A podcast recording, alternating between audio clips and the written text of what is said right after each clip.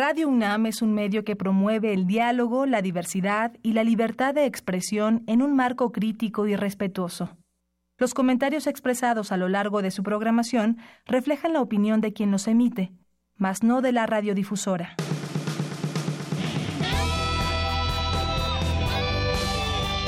Prisma RU. Relatamos al mundo.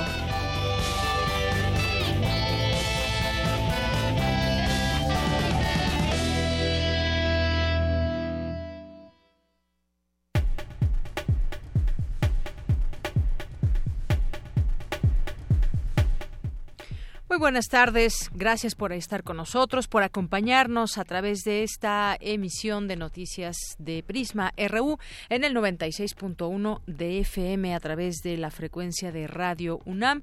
Un gusto estar al frente de estos micrófonos. Mi nombre es Yanira Morán y pues estaremos platicándoles aquí a lo largo de esta emisión, aquí acompañada con todo el equipo de trabajo de Prisma RU, sobre varias cosas. Una de ellas pues es eh, eh, invitarlos al teatro Va a estar aquí con nosotros Blanca Guerra, que nos va a platicar de su nueva obra de teatro que está estelarizando, El Zoológico de Cristal. Ya ella nos dará los pormenores de todo esto. Si quieren escucharla o verla a través de nuestro Facebook Live, pueden hacerlo. Recuerde que estamos en Prisma RU en nuestro Facebook y en arroba Prisma RU en nuestro Twitter. O si gustan también hacernos alguna llamada, algún comentario telefónico, lo pueden hacer al 5536 4339. Vamos a tener también la información universitaria, nacional, internacional. Nos enlazaremos hasta Guanajuato a las jornadas cervantinas con Tamara Quirós. También vamos a tener en nuestra segunda hora algunos temas que quisiéramos platicar con ustedes. Uno de ellos, y hoy que es miércoles, miércoles de todos los de todas las semanas dedicado al arte a través de eh, la curadora del Museo Universitario de Arte Contemporáneo, Amanda de la Garza, que es nuestra colaboradora aquí en Prisma RU todos los miércoles.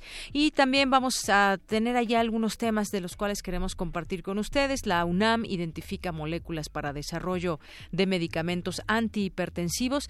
Cada vez más gente, desafortunadamente, padece de hipertensión. Vamos a, platicar de ese tema. También.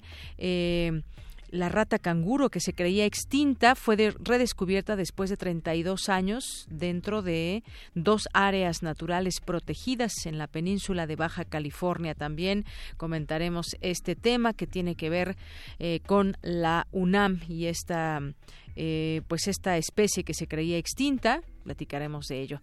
Vamos también eh, como todos los días, a tener nuestra sección de hoy y mañana en la UNAM con mis compañeros eh, Rodrigo Aguilar, con Luis Nava, con Daniel. Daniel, se me fue tu apellido. ¿Cómo te apellidas, Daniel? Mi compañero Daniel Olivares, Daniel Olivares, que está por aquí también con nosotros. Bueno, y estése muy pendiente también en nuestras redes sociales. Tenemos por ahí, vamos a tener regalitos. Ahí está mi compañero eh, Diego, Diego Abimael, que está en redes sociales. Bueno, pues y también para que no se nos ponga celoso aquí Arturo González, que siempre está con nosotros al pie del cañón. Y bueno, pues así iniciamos hoy. Vamos a nuestro resumen informativo de este día. Relatamos al mundo. Relatamos al mundo. Es la una con diez minutos y en este miércoles 23 de mayo del año 2018, en nuestra portada universitaria, el rector de la UNAM, Enrique Graue, y su homólogo de la Universidad Complutense de Madrid, Carlos Andradas, Andradas firmaron un convenio de colaboración para implementar la doble titulación internacional en filosofía. Mi compañera eh, Virginia Sánchez nos tendrá los detalles. Destacan en la UNAM la trayectoria de la periodista Alma Guillermo Prieto, quien este año recibió el premio Princesa de Asturias de Comunicación y Humanidades. Dulce García estuvo presente, más adelante nos ampliará la información. Académicos recuerdan al escritor Carlos Montemayor a 70 años de su nacimiento. En unos minutos, Cristina Godínez con los detalles. Philip Roth, uno de los autores más importantes de la literatura estadounidense de la segunda mitad del siglo XX, falleció ayer por la noche en Manhattan a los 85 años. La causa fue una insuficiencia renal. Perdón, cardíaca, cardíaca. Y en los temas nacionales, a pesar de que el gobierno de Enrique Peña Nieto obtuvo ingresos adicionales y contrató más deuda, esos recursos no se reflejaron en mayor inversión productiva de educación o salud. Esto lo denunció el colectivo Peso, que integran organizaciones como Fundar, el IMCO o México Evalúa. Al menos cinco personas murieron, entre ellas un ex jefe de bienes comunales de Nurio, al enfrentarse a un grupo armado contra civiles que se encontraban en la entrada a esta población ubicada en el corazón de la meseta Purépecha. La empresa Lala cerró sus operaciones en Ciudad Mante, al sur de Tamaulipas. ¿Por qué cree? Pues por la inseguridad que prevalece en ese municipio huasteco.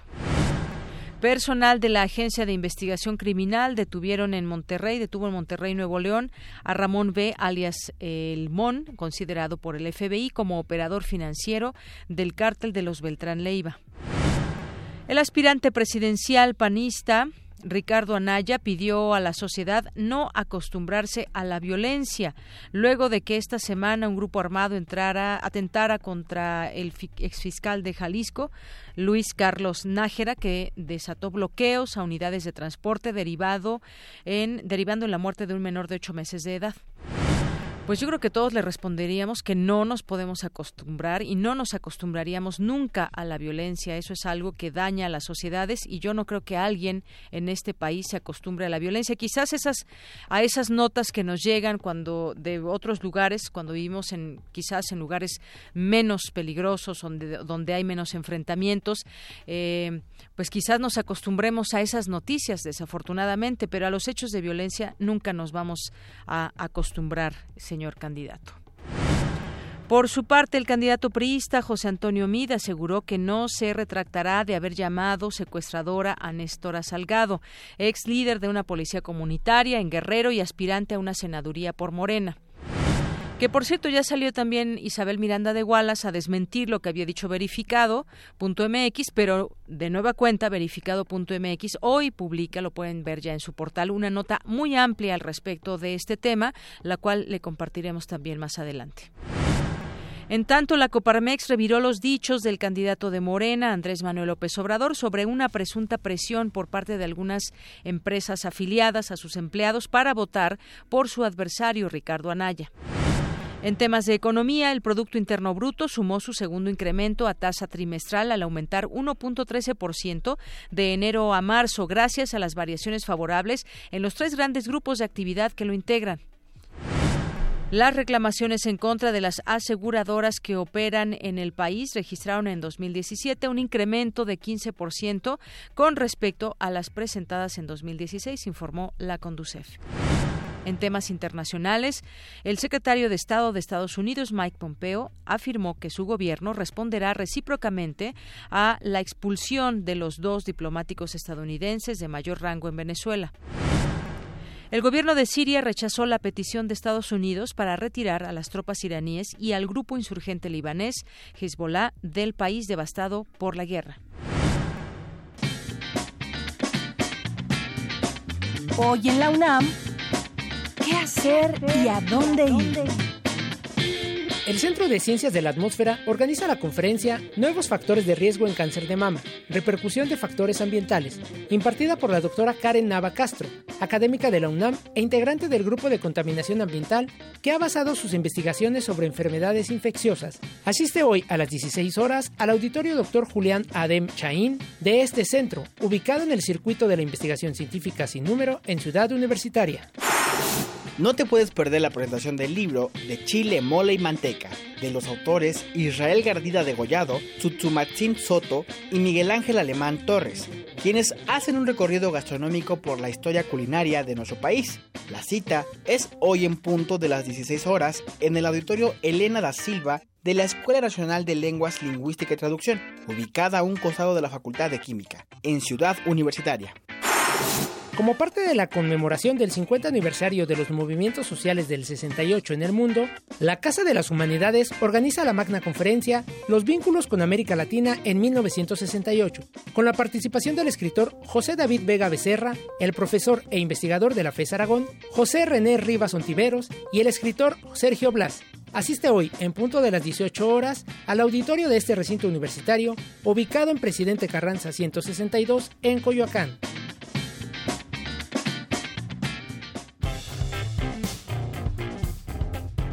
Campus RU.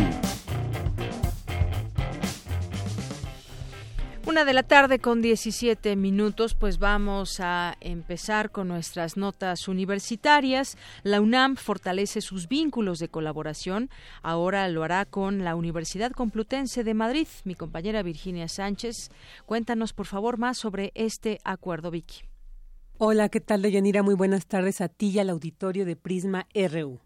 Así es, pues como producto del encuentro que tuvo el rector de la UNAM, Enrique Graue, con su homólogo de la Universidad Complutense de Madrid, Carlos Andradas Eranza, se estableció un convenio de colaboración para implementar la doble titulación internacional de la licenciatura compartida en filosofía, de tal manera que estudiantes de la UNAM podrán cursar algunos semestres en la Facultad de Filosofía de la Universidad Complutense de Madrid y los de esta institución española podrán hacerlo en la Facultad de Filosofía y Letras de la UNAM, por lo que al concluir los cursos y cumplir con los requisitos establecidos por ambas instituciones, los egresados podrán obtener el grado en Filosofía por la Universidad Madrileña y de licenciado en Filosofía por la UNAM. Escuchemos al rector. Esto viene a afirmar y en, esta, en este afán de universalizarnos y globalizarnos, creo que se trabajó magníficamente con esta oportunidad y la firme del acuerdo yo creo que es el primer fruto muy patente de esta, de esta unión. Es un honor que sea la primera licenciatura doble grado fuera del espacio europeo para nosotros. Este acuerdo de doble titulación se iniciará con cinco alumnos que cumplan con algunos de los requisitos que marca el convenio, como el que sean estudiantes regulares y con un promedio mayor a nueve. Cabe señalar que este convenio se alcanzó durante el viaje que el rector realizó para participar en el cuarto encuentro internacional de rectores Universia 2018 en Salamanca, al que asistieron 600 rectores y representantes de universidades públicas y privadas de Iberoamérica para reflexionar sobre los retos actuales de la enseñanza superior. Este es mi reporte de Yanira. Muy buenas tardes. Gracias, Vicky. Muy buenas tardes. Vamos ahora con mi compañera Dulce García. Destacan en la UNAM la trayectoria de la periodista Alma Guillermo Prieto, quien este año recibió el premio Princesa de Asturias de Comunicación y Humanidades. Dulce, buenas tardes. Deyanira, muy buenas tardes a ti al auditorio de Prisma RU. Alma Guillermo Prieto es una periodista de excepción. Sus crónicas van desde el terrorismo de Estado en Argentina, el conflicto civil y el narcotráfico en Colombia, hasta los pepenadores de basura en México. Otra de sus grandes aportaciones al periodismo es la revelación de la masacre de El Mazote durante la Guerra Civil en El Salvador. Por ello es considerada un referente internacional para entender la compleja realidad de Iberoamérica. Pero cómo comenzó ese camino alguien que en un principio se dedicaba a la danza, así lo cuenta ella misma. Acepté esta oferta de Merce Cunningham de ir a La Habana a dar clases allá. Por un lado, la danza bajo ataque constante, los bailarines, hombres bajo ataque constante por su sexualidad. Estaba todavía muy fresca la época de los campos de concentración para los homosexuales. El arte como siempre una actividad bajo sospecha y al mismo tiempo una experiencia de colectividad, de solidaridad, esa euforia que solo puede dar estar en un grupo muy grande de gentes gritando, eh, viva la revolución, viva Fidel, comandante en jefe, ordene, esa sensación de que hay algo mucho más grande que uno por el cual vale la pena vivir y morir. Fue realmente un encuentro de dos cosas imposibles. Como ella lo narra, renunció a la danza, pero gracias a esa misma disciplina emprendió el camino del periodismo narrativo, empresa en la que ya tiene una trayectoria de 40 años que este 2018 la hizo merecedora del premio Princesa de Asturias de Comunicación y Humanidades. Ella expresa que los accidentes que han gobernado su vida la condujeron a hacer una exaltación de Centroamérica que ya resultaba necesaria. El accidente de que alguien me regalara una televisión justo en el momento en que se iniciaba la, insurrección del sandinismo, jefeada, digamos. Yo para entonces ya era una ardorosa revolucionaria, porque eso me había ocurrido también en La Habana, entre tantas otras cosas. Era evidente en el noticiero que eso era un lugar muy, muy, muy pobre del cual nadie había oído hablar. Echa tú para atrás, haz memoria y acuérdate qué sabías de Centroamérica en 1978 nadie sabía nada. De Yanira Auditorio de Prisma RU, el jurado que le otorgó el Premio Princesa de Asturias 2018 consideró que Alma Guillermo Prieto representa los mejores valores del periodismo en la sociedad contemporánea por su escritura clara, profunda y comprometida. Cabe destacar que entre sus obras se encuentran El año en el que no fuimos felices y Al pie de un volcán te escribo. Es el reporte. Muy buenas tardes. Gracias, Dulce. Muy buenas tardes. Pues sí, efectivamente, allí ayer estuvo en el Centro Cultural Universitario Alma Guillermo Prieto en una conversación con la escritora Rosa Beltrán y bueno, pues eh, habló de, de, su periodismo, de esa forma que tiene de eh, narrativa, de contar las cosas que ha vivido y eh, algunos de los países en los cuales tuvo la oportunidad de estar ahí fueron Nicaragua, Brasil, El Salvador, Cuba, Perú, Colombia y bueno, pues hablaba también de cómo ve hoy en día ese periodismo. Ya no se habla, por ejemplo, eh, tanto de, de, arte, de música, de periodismo científico, por ejemplo, incluso de sociales, decía, pero bien llevado. Ya no se reporte a los ricos qué pasa en ese mundo también. El papel de la televisión, como eh, como citaba en algún momento ella eh, pues que le gustaba ver la televisión para ver cómo, cómo la gente enfocaba esa realidad o qué veía de la realidad a través de la, de la televisión, también sus eh, ganas y su curiosidad justamente por muchos temas y, el viajar sola que te hace pues no tener un refugio alguno con alguien más cuando tratas de hacer un trabajo acompañado. Y esto pues eh, sin duda parte de revelan esa personalidad de Alma Guillermo Prieto, cómo se dedicó al periodismo finalmente después de venir de una carrera que había hecho en la danza. Y eh, pues bueno muy muy interesantes los datos que ofreció algunas cosas que de experiencias que compartió ayer con el público que la acompañamos en esta en esta plática. Así que pues bueno Alma Guillermo Prieto que se le reconoce ahora con este premio eh, Princesa de Asturias estuvo ayer ahí en Ciudad Universitaria. Vamos a continuar ahora con mi compañera Cristina Godínez el politólogo Miguel Ángelo Bovero dijo que estamos frente a una clase política sumamente despreciable, una equistocracia. Cuéntanos, Cristina, buenas tardes. Deyanira, buenas tardes. En el Instituto de Investigaciones Jurídicas tuvo lugar el homenaje al politólogo italiano Michelangelo Bovero. Esto fue organizado por la UNAM, el Instituto Nacional Electoral y la Universidad de Tlaxcala. Al participar en el seminario Democracia, una gramática contra las apariencias, dijo que estamos frente a una clase política sumamente despreciable. Esto es una equistocracia. La palabra equistocracia es una palabra compuesta, no existe en los diccionarios de cracia, poder, y kakos, kakistos, que es el superlativo de kakos, que quiere decir sencillamente malo, negativo. Pero el otro es otro término que, eh, eso sí, en, el diccionario griego lo encuentras. Equistos, que quiere decir sumamente despreciable. Nosotros estamos enfrente en todo el mundo a una clase política sumamente despreciable, una equistocracia. El académico de la Universidad de Turín aseguró que Donald Trump es la equistocracia, en un solo individuo, esto es burdo, rico, ignorante y con un enorme déficit mental.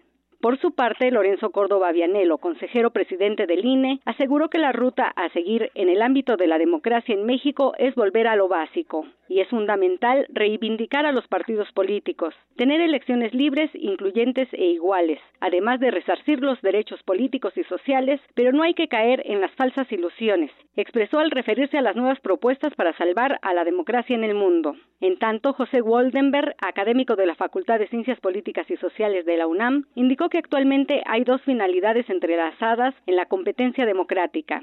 Una, demeritar al adversario y la otra, aparecer como la encarnación de todas las buenas conductas políticas. Expresó que estamos envueltos en unas elecciones ríspidas, polarizadas y tensas, en el momento del conflicto agudo, de las descalificaciones mutuas en la lucha por los cargos de gobierno y legislativos. Para Waldenberg seguimos evaluando a la colaboración como sinónimo de tranza y al acuerdo como algo indigno. Dianira, este es mi reporte. Buenas tardes. Gracias, eh, gracias a mi compañera Cristina Godínez. Vamos ahora con Cindy Pérez Ramírez, que nos tiene información sobre el segundo coloquio internacional sobre defensas comunitarias. Adelante, Cindy. Así es, Deyanira, las instalaciones del Centro de Investigaciones sobre América Latina y el Caribe y el Centro de Investigaciones Interdisciplinarias en Ciencias y Humanidades fueron el marco de este coloquio, en donde académicos y representantes de organizaciones sociales discutieron acerca de este fenómeno en el que las comunidades recurren a la fuerza para obtener el control sobre los territorios. Alba Teresa Estrada, investigadora del Centro de Investigaciones Interdisciplinarias en Ciencias y Humanidades de la UNAM, indicó que en algunas entidades como en Guerrero existe un escenario de impunidad e injusticia. Pero si Guerrero era considerado hasta hace unas décadas un ejemplo de un Estado ingobernable, de un caso singular de violencia y rezago, como parte de una región sur estructuralmente atrasada junto a los estados de Oaxaca y Chiapas, hoy la violencia, la desigualdad, la injusticia y la impunidad que caracterizan a ese estado y a esa región se han generalizado en el país. Ya no es la excepción, sino la regla. Muchos de los problemas que aquejan a Guerrero y a México son problemas compartidos. Podemos inscribir la realidad particular de Guerrero, la realidad nacional mexicana, como la expresión singular de un proceso de acumulación capitalista que se caracteriza por la apropiación de los recursos planetarios, el despojo y la violencia en escala global.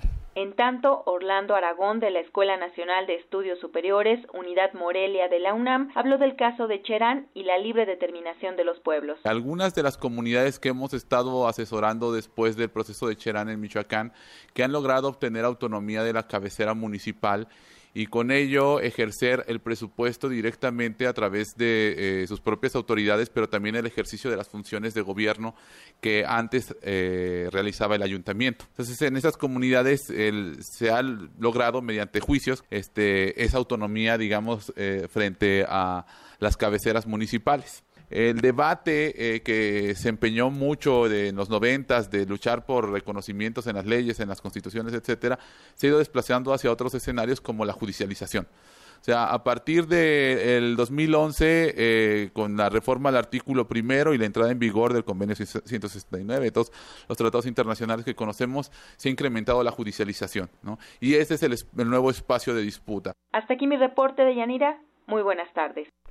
Muchas gracias, Cindy. Gracias por esta información que nos tienes el día de hoy. Y bueno, pues había información también sobre este tema de Nestora Salgado, que pues a raíz del debate y esta acusación que eh, tuvo en su contra, que hizo en su contra José Antonio Mid, bueno, pues hubo una serie ahora, o hay una serie de informaciones que surgen al respecto, y sin embargo, eh, pues se había desmentido esta información en algún momento por eh, verificado.mx, esta información que dio a conocer eh, José Antonio Mid. Salió a esta escena eh, Isabel Miranda de Wallace señalando con algunos documentos que hay información que tiene que ver con que sí hay un proceso contra Nestora y demás. Hoy vuelve a salir verificado.mx y señala lo siguiente, los jueces que absolvieron a Nestora Salgado concluyeron que no había pruebas en su contra. En la sentencia se señala que falta de elementos para procesar por los delitos de secuestro agravado y privación de la libertad, no por errores en su detención. El Ministerio Público todavía tiene la opción de buscar pruebas en su contra y reactivar los juicios. Los expedientes de los juicios penales seguidos entre los años 2013 y 2016 contra Nestora Salgado, hoy candidata al Senado de la República por eh, Morena, muestran que la excomandante de la Policía Comunitaria de Olinala Guerrero recuperó su libertad al concluirse que en todos los casos el Ministerio Público no tenía pruebas para demostrar que había cometido los supuestos secuestros que se le imputaron. Incluso hubo jueces que fueron más allá de su análisis de los hechos y concluyeron que los supuestos secuestros que se le atribuyeron fueron en realidad detenciones legales realizadas por la Policía Comunitaria de Olinalá y no acciones personales, además de que el cobro por la liberación de esos detenidos no se trató de un rescate, sino de una fianza. Bueno, pues ahí también los términos legales que se utilizan.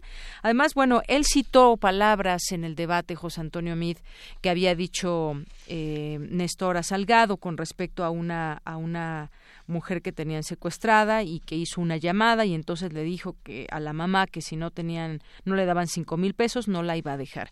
Esto no se puede comprobar, no hay pruebas de ello, es lo que dice también hoy verificado. Ayer Néstor Salgado luego de este señalamiento que hubo en el marco del segundo debate por parte del candidato priista, eh, la activista y excomandante de la Policía Comunitaria de, eh, de, la Coordinadora Regional de Autoridades Comunitarias, bueno, pues dio una conferencia y entre algunas otras cosas dijo lo siguiente, vamos a escucharla. ¿Sabe lo que es agarrarse un arma y luchar contra el crimen organizado que ataca a los pueblos? Exponer cada día tu vida, tener la vida contada en minutos, saber que vas a salir a un lugar y que no tienes la seguridad que vas a regresar porque puedes tener una emboscada. ¿Sabe ese señor lo que es tener tu casa con rejas porque esperas que en cualquier momento los delincuentes vengan por ti? Ese señor no tiene calidad moral para hablar de los pueblos, de las leyes de los pueblos, de sus costumbres, ¿Cómo se puede enfrentar ese señor ante una mujer?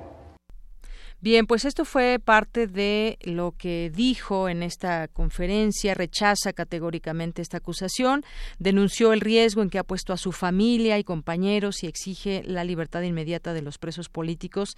Eh, también eh, Marco Antonio Suástegui, a quienes dijo están utilizando como botín político.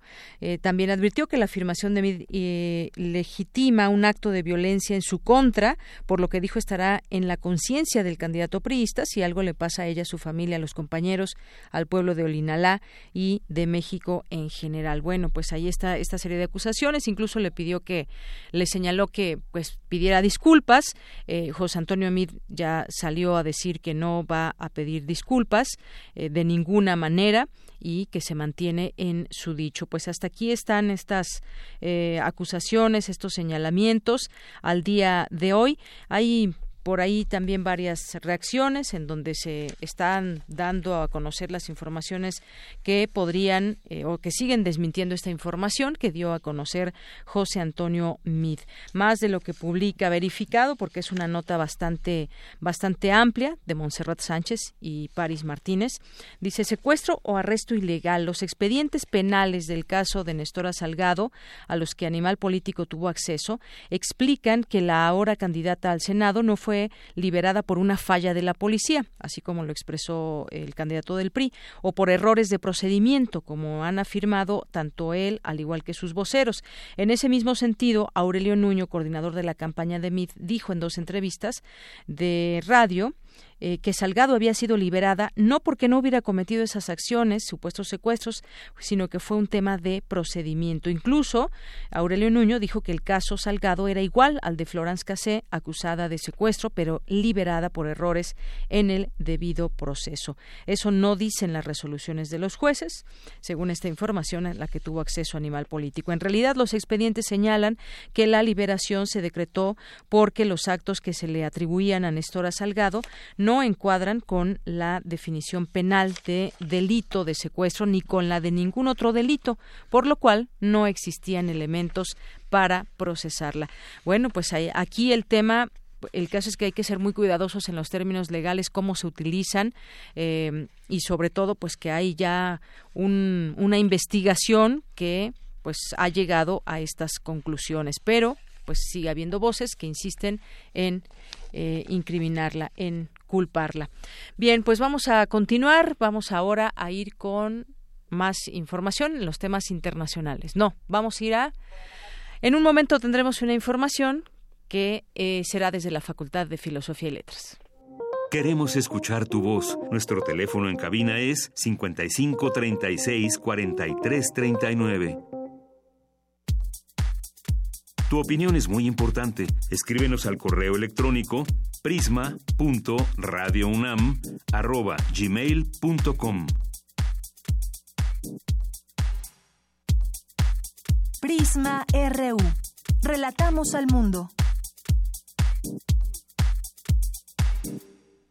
Bueno, pues continuamos una de la tarde con 35 minutos y ya tengo en la línea telefónica, le agradezco nos tome esta llamada para platicar aquí en Prisma RU de Radio UNAM a Ana Mari Gomis Iniesta, ella es ensayista, narradora y catedrática del Colegio de Letras de la Facultad de Filosofía y Letras de la UNAM.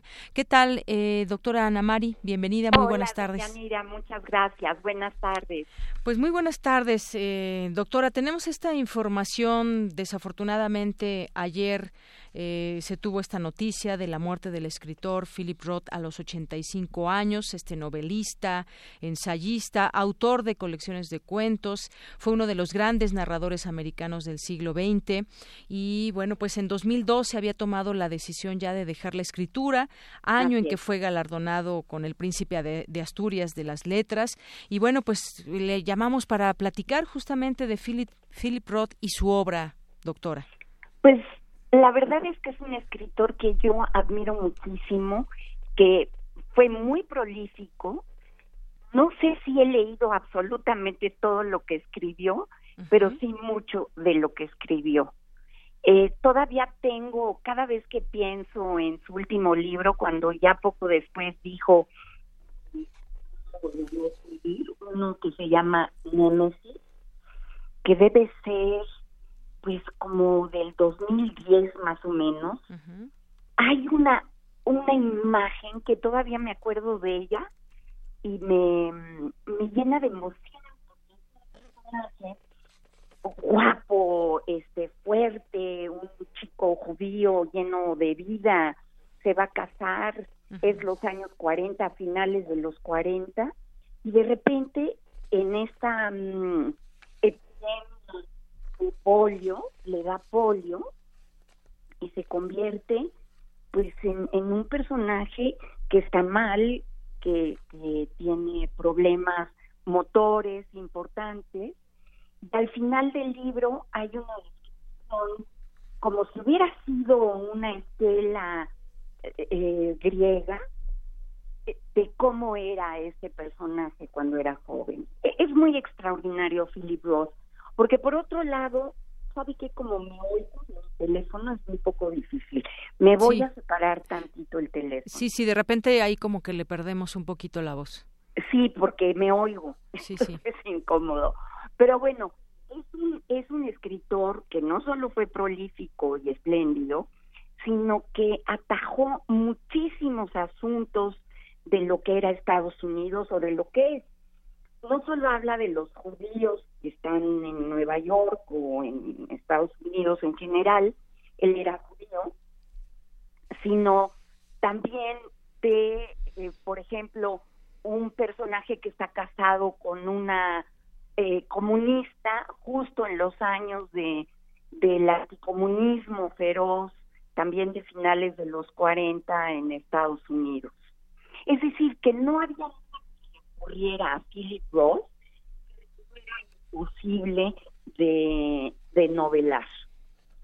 Eh, está una trilogía preciosa que es la pastoral americana, eh, que habla del sueño americano, con eso ganó el premio Pulitzer hacia finales de, de los 90. Eh, yo creo que todos los escritores mexicanos lo hemos leído con, con especial dedicación. Y em, tiene, o, estoy hablando un poco así sin saber qué le digo, ¿eh? Sí. Sabiendo qué le digo, porque soy una eh, gran admiradora de Roth y lo leo mucho. La conjura contra América. Sí. Ese fue genial porque es una historia que pudo haber pasado si Charles Lindbergh el, gran héroe de, la aviación ganara la presidencia de Estados Unidos y eh, hiciera un pacto con Hitler, eh, por medio del cual inmediatamente derrota al, al que fue el, presidente Roosevelt.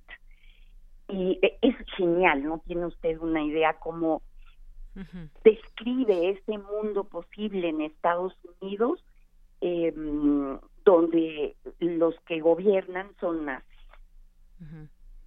Luego, No sé si estoy hablando demasiado. No, no, no, al, no, al contrario, creo que pues estas son muchos libros y creo que pues en algunos de ellos inclusive pues hubo recuerdo también algunos rumores eh, si era el, el, personaje que se reflejaba en el libro por ejemplo de El lamento de Pornoy donde pues era una historia un poco no sé si decirlo, un poco fuerte, un poco de confesión con el psicoanalista, con un tema ahí de sexual muy, pues muy descriptivo, digamos, muy fuerte, ¿no?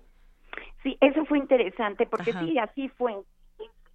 Alexander Pornoy, el personaje, que ha vivido pues una vida sexual muy intensa y se la está aplicando al, al psiquiatra. Y lo que es interesante es que en las últimas novelas de de Roth, que yo sí. estoy convencida que muchas veces sus personajes son él.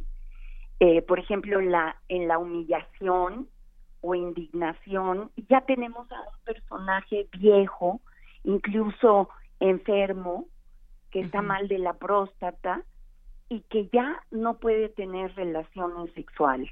Y desde luego eso me hace pensar en Alexander Pornoy, en ese eh, en esa magia, en ese, en ese mundo extraordinario de juventud, de fuerza, de sexo, que ya no es.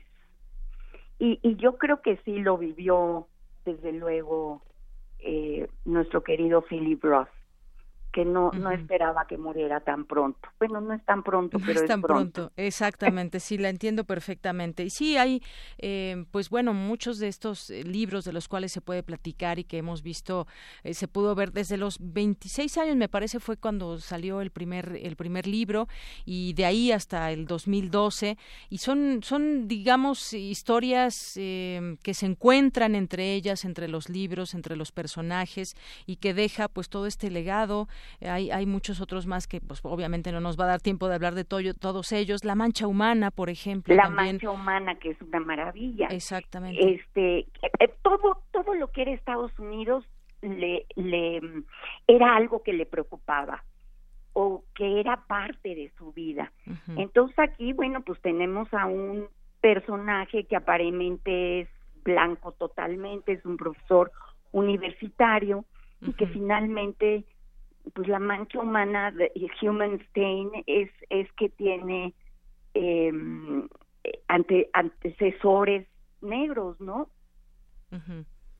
Entonces, eh, bueno, todo esto que está puesto en la mesa de Estados Unidos todos los días, la negritud, los profesores universitarios, el sexo, en la política, eh, cómo, fueron los 60, los 70 en relación a, a, la, mm, a los jóvenes que despertaron a, a la política y al interés por lo social, que muchos la regaron.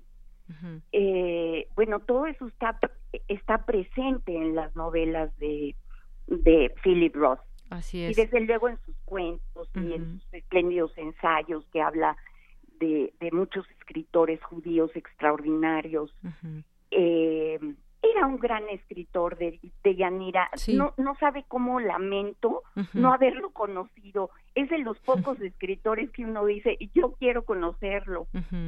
Pues, pues sí, deja toda esta toda esta obra que pues seguramente eh, seguiremos leyendo y encantándonos con estas con esta narrativa. Y bueno pues eh, hay muchos otros el teatro de Sabá cuando ella era buena muchos otros que podemos podemos incluso sacar muchas frases que, que son de, de, impacto y que podemos seguir leyendo. Eso es quizás con lo que pues nos vamos a quedar siempre cuando un, un grande de las letras muere.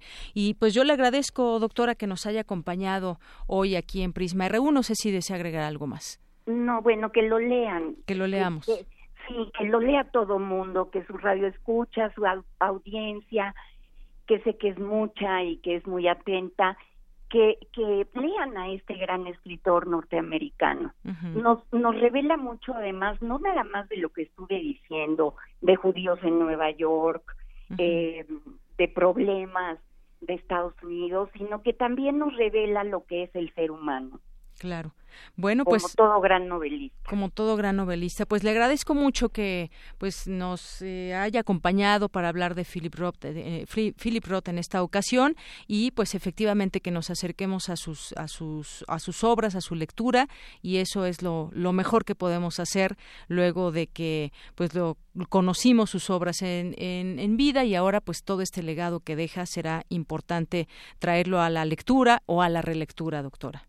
Desde luego. Muy bien, pues muchas gracias. Yo lo voy a releer, ya, inmediatamente. Inmediatamente. Bueno, pues muchas gracias, doctora.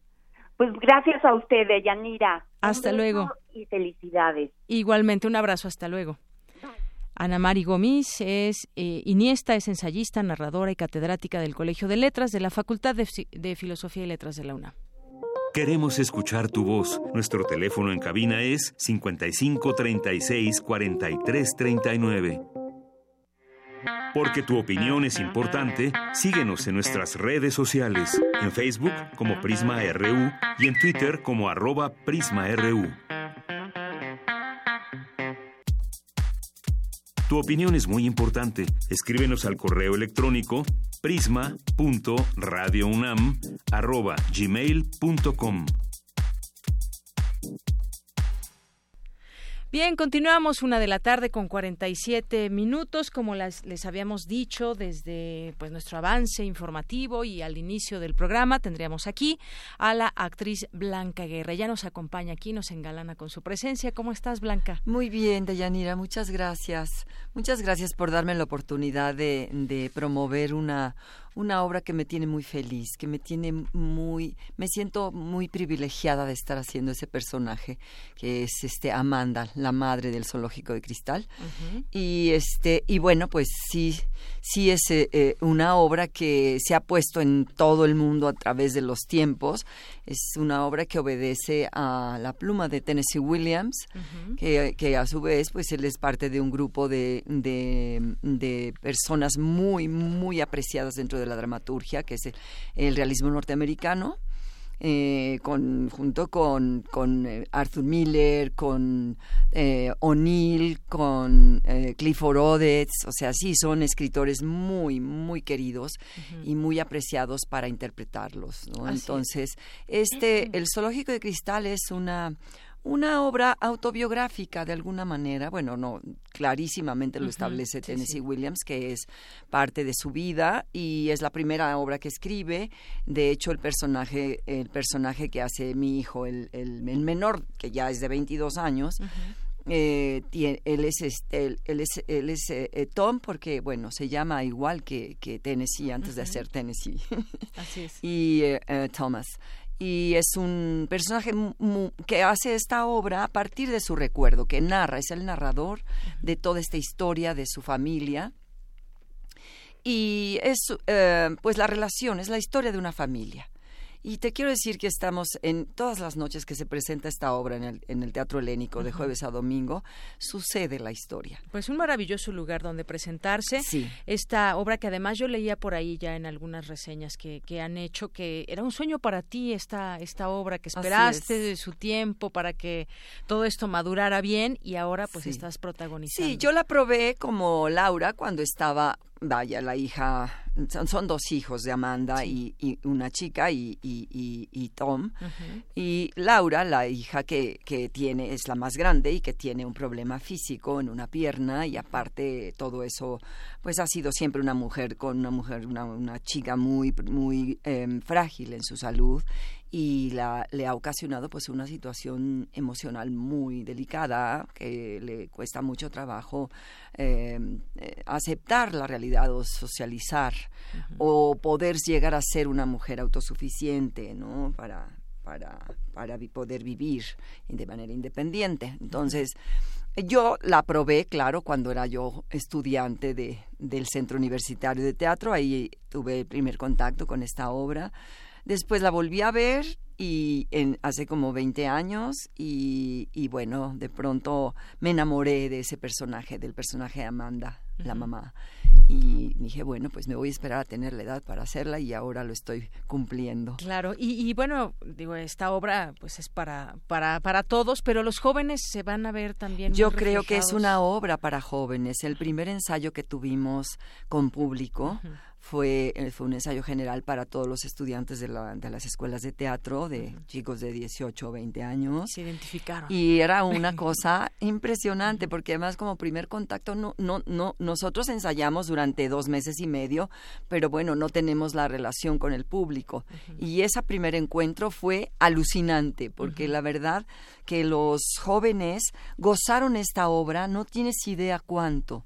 Se divirtieron con la obra, porque, la, porque obviamente Tennessee Williams, maneja un humor, un humor negro, es bastante sarcástico, es una crítica sobre todo a, un, a un sistema que crea situaciones que crear mm, realidades que, que, no, que no piden los jóvenes y que esas realidades las, les impiden seguir sus sueños, les impiden seguir sus ambiciones, sus necesidades de hacer lo que más les gusta en la vida, esa necesidad no la pueden cumplir en circunstancias como las que plantea Tennessee Williams, que es los 30, que es, bueno, la, la Gran Depresión en Estados Unidos, que es muy similar a lo que vivimos actualmente. Sí, eso te iba a preguntar. El zoológico de cristal que fue escrita a finales de los años 30, pero que ahora, ¿cómo podemos siempre, nos preguntamos eso, todavía son vigentes esos diálogos, esas cosas que pasan, y lo trasladamos a 2018, es vigente? Sin duda digo, yo creo que los chicos se identificaban mucho con el personaje de Tom, que es un, un personaje muy joven, poeta, que quiere ser escritor, que quiere hacer su vida, seguir sus sueños. Y por las circunstancias no puede hacerlo, porque por las circunstancias afuera, en el exterior y por las circunstancias ya al interior de su familia, porque Amanda es una mujer que fue abandonada por su esposo en los años 20, cuando sus hijos tenían siete años, ocho años y y pues es una mujer que tiene vive una situación muy muy muy mm, precaria o sea tiene una economía muy muy muy en y desventaja el hijo que y el hijo ocupa el lugar del padre en un momento dado porque bueno Amanda es una mujer muy trabajadora en lo que puede porque tampoco había grandes posibilidades eh, de desarrollo en, a nivel académico o a nivel de, herencias familiares, mucho menos, ¿no? siendo una mujer que vivió en el sur, que fue eh, parte de una familia muy acaudalada, como tú sabes, en la situación de la Gran Depresión, primero que en ningún estado, fue los estados del sur fueron los más los más este, afectados. Entonces ella viene de una familia muy rica, pero finalmente decide casarse con un hombre que es empleado de una compañía de teléfonos y que se enamora de la larga distancia este hombre y la deja. Entonces ella se queda con su hijo, con sus hijos, y Tom ayuda a la economía familiar. Y se van creando, como en todas las familias, que también por ahí pues es absolutamente vigente y absolutamente fácil de identificarte, porque ha sido hijo, seguramente, o madre, también. Entonces, o jefa de una familia, entonces, eh, sola, ¿no? Entonces es, es como muy... Pero además la gente, viendo todas esas situaciones, son tan simpáticas, son tan, tan, este, tienen un sentido del humor muy peculiar, que la gente se ríe mucho, se divierte mucho, pero también queda como ese nerviecito de que qué está pasando ahí, porque además es teatro, teatro, con cuarta pared, entonces tú te sientes como espiando lo que sucede en esa casa, en ese departamento tan, pues tan limitado en su economía. Y Tom no puede seguir porque se, se han creado esos intereses, esas, esas ligas, esas son piezas que si quitas una de ellas mm, se desbalancea de tal manera que ya no pueden este, sobrevivir, ¿no?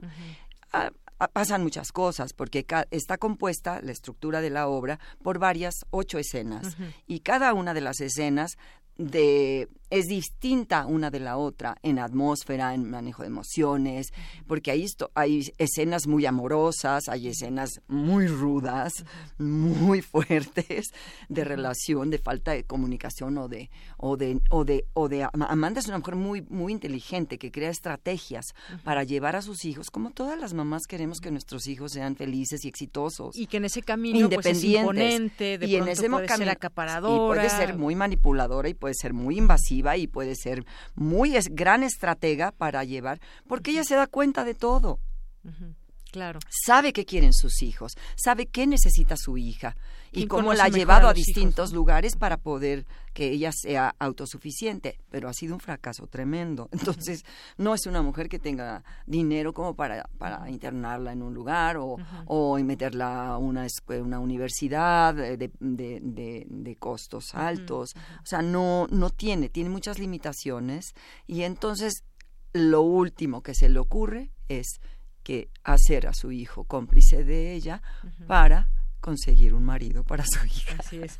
Pues muy divertido lo que nos platicas, pero hay además varios elementos porque porque como decías al principio, es una historia autobiográfica de Tennessee Williams claro. y que además no ha sido tan presentado, no ha sido casi montada en el país. Esta, es una obra que se montó la última vez hace treinta y tantos años. Muchísimo. Entonces, una de las cosas por las que a mí me interesaba ponerla ciertamente, hace dos años, hace tres años estaba haciendo La Gaviota con, con el mismo director que dirigió esta obra, que es un muchacho muy joven, muy talentoso. Eh, les dije, a los productores y les dije, ¿por qué no ponemos el zoológico de cristal? Pues como que no me, sí, sí, qué padre sería, pero no, no, no fue como tan tomada en serio. No se entusiasmaron tanto, pero al tiempo que ya la releyeron, que ya vieron cómo se estaba poniendo en otros lados y que no ha dejado de ponerse en Estados Unidos obviamente, pero en, Inglaterra, en Alemania, en todos los idiomas que te puedes imaginar, en todos los países, se ha puesto. Entonces empezaron como a sentir que sí, que había que ponerla, porque ¿Y teníamos fue la ventaja. difícil?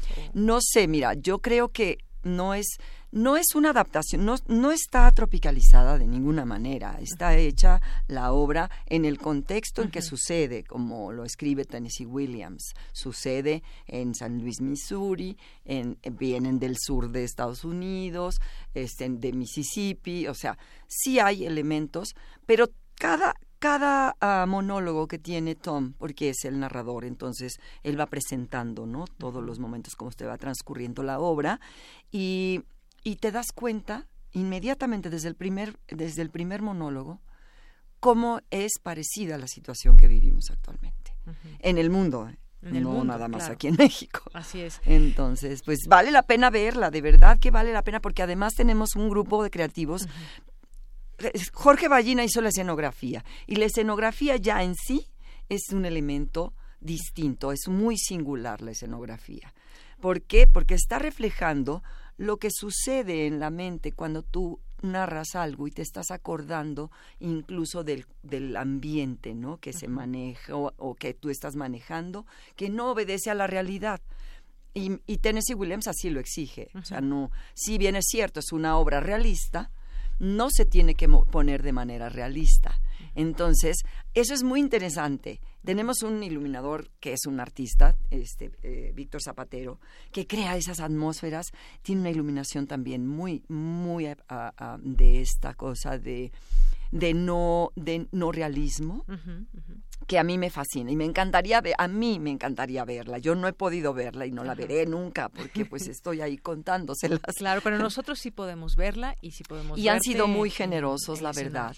El público asiste al Teatro Helénico eh, todas las noches. Está, están, hay, hay funciones en que no está absolutamente lleno, pero está con un número de, espectadores muy interesante. Y luego también eh, todas las críticas, todos los comentarios que ha habido, de verdad yo me siento muy halagada y muy agradecida por eso. Entonces, estoy con un grupo de actores, somos cuatro actores, somos eh, un ensamble muy bien, muy bien engarzado por parte del director, unifica muy bien el trabajo actoral. Es Pedro de Tavira, que es mi hijo, Tom. Adriana Llabres, que es Laura, y está Jim, que es, lo hace Mariano Palacios o David Gaitán, a veces se alternan. Y estamos de jueves a domingo. De jueves a domingo. Si te parece bien, vamos a hacer un corte y seguimos platicando porque también yo quiero yo quiero preguntarte sobre hay algunos artistas, actores, eh, cantantes también que pues están hablando del escenario político actual y no te quiero dejar ir sin preguntarte qué, qué, ves. Pero vamos a hacerlo después del corte, son las dos de la tarde, regresamos. Prisma RU. Relatamos al mundo.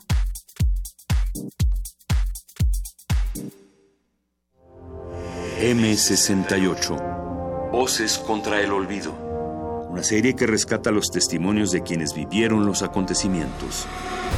Chihuahua en la mañana fue por los periódicos. Entonces cuando empieza a ver los periódicos en el camino, ve que nos estaban acusando de comunistas. Entonces llega, entra ya Prensa y Propaganda y dice, ¿qué hubo pinches comunistas que han hecho toda la mañana? Y nosotros, ¿comunistas? Sí, miren. miren. ¿Recuerdas? A medida que se va desarrollando el movimiento, para nosotros los días eran como meses y las semanas eran como años. Era una actividad intensiva. Todos mis compañeros, toda la gente que estaba a mi alrededor murió esa noche, del 18 de septiembre. Y mientras estaba esperando el camión, solo ya, me asaltó un pensamiento muy profundo de que mi vida había cambiado en ese momento. Creo que pues, hay que seguir para adelante, no hay que olvidar. 68 no se olvida, pueblo. Comienza el 5 de junio. Acompáñanos todos los martes a las 10 de la mañana. 96.1 de frecuencia modulada. Radio UNAM. Experiencia sonora.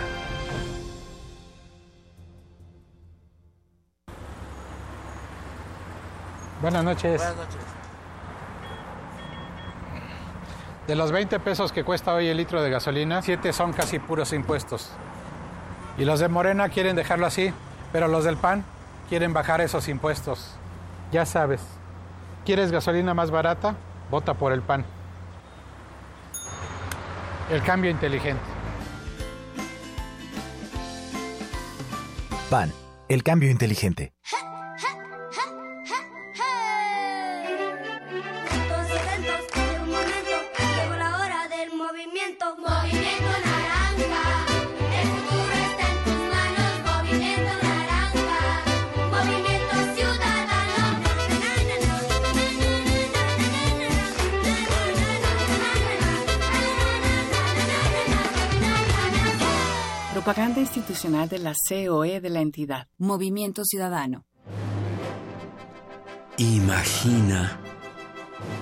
¿Cuántos intérpretes han dejado el alma frente a estos reflectores? ¿Cuántas veces recorrieron las páginas de sus más de 9.000 partituras?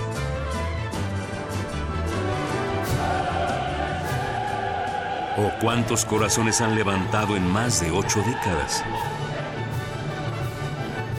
Eso es experiencia sonora. Orquesta Filarmónica de la UNAM, domingos a las 12 del día por el 96.1 de FM. Radio UNAM, experiencia sonora. Cuando López Obrador llegó a jefe de gobierno, creímos que el cambio llegaría a la Ciudad de México pero no fue así. Nos prometió seguridad, pero cuando miles nos manifestamos por la crisis de inseguridad, solo respondió con su desprecio. Prometió que la economía crecería, pero solo aumentó la deuda y el desempleo. Y ahora repite las mismas promesas, solo por su obsesión de poder. López Obrador ya gobernó y gobernó mal. Conoce la verdad en hablemosdefrente.mx. Vota por los candidatos a diputados y senadores del PAN.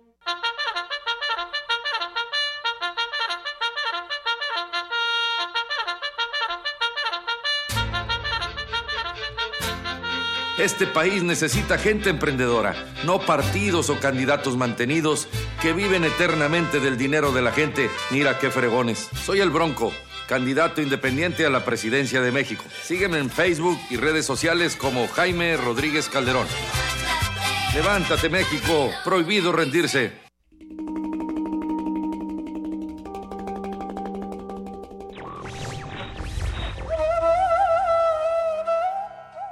Somos libres, libres como las barcas perdidas en el mar. John Dos Pasos.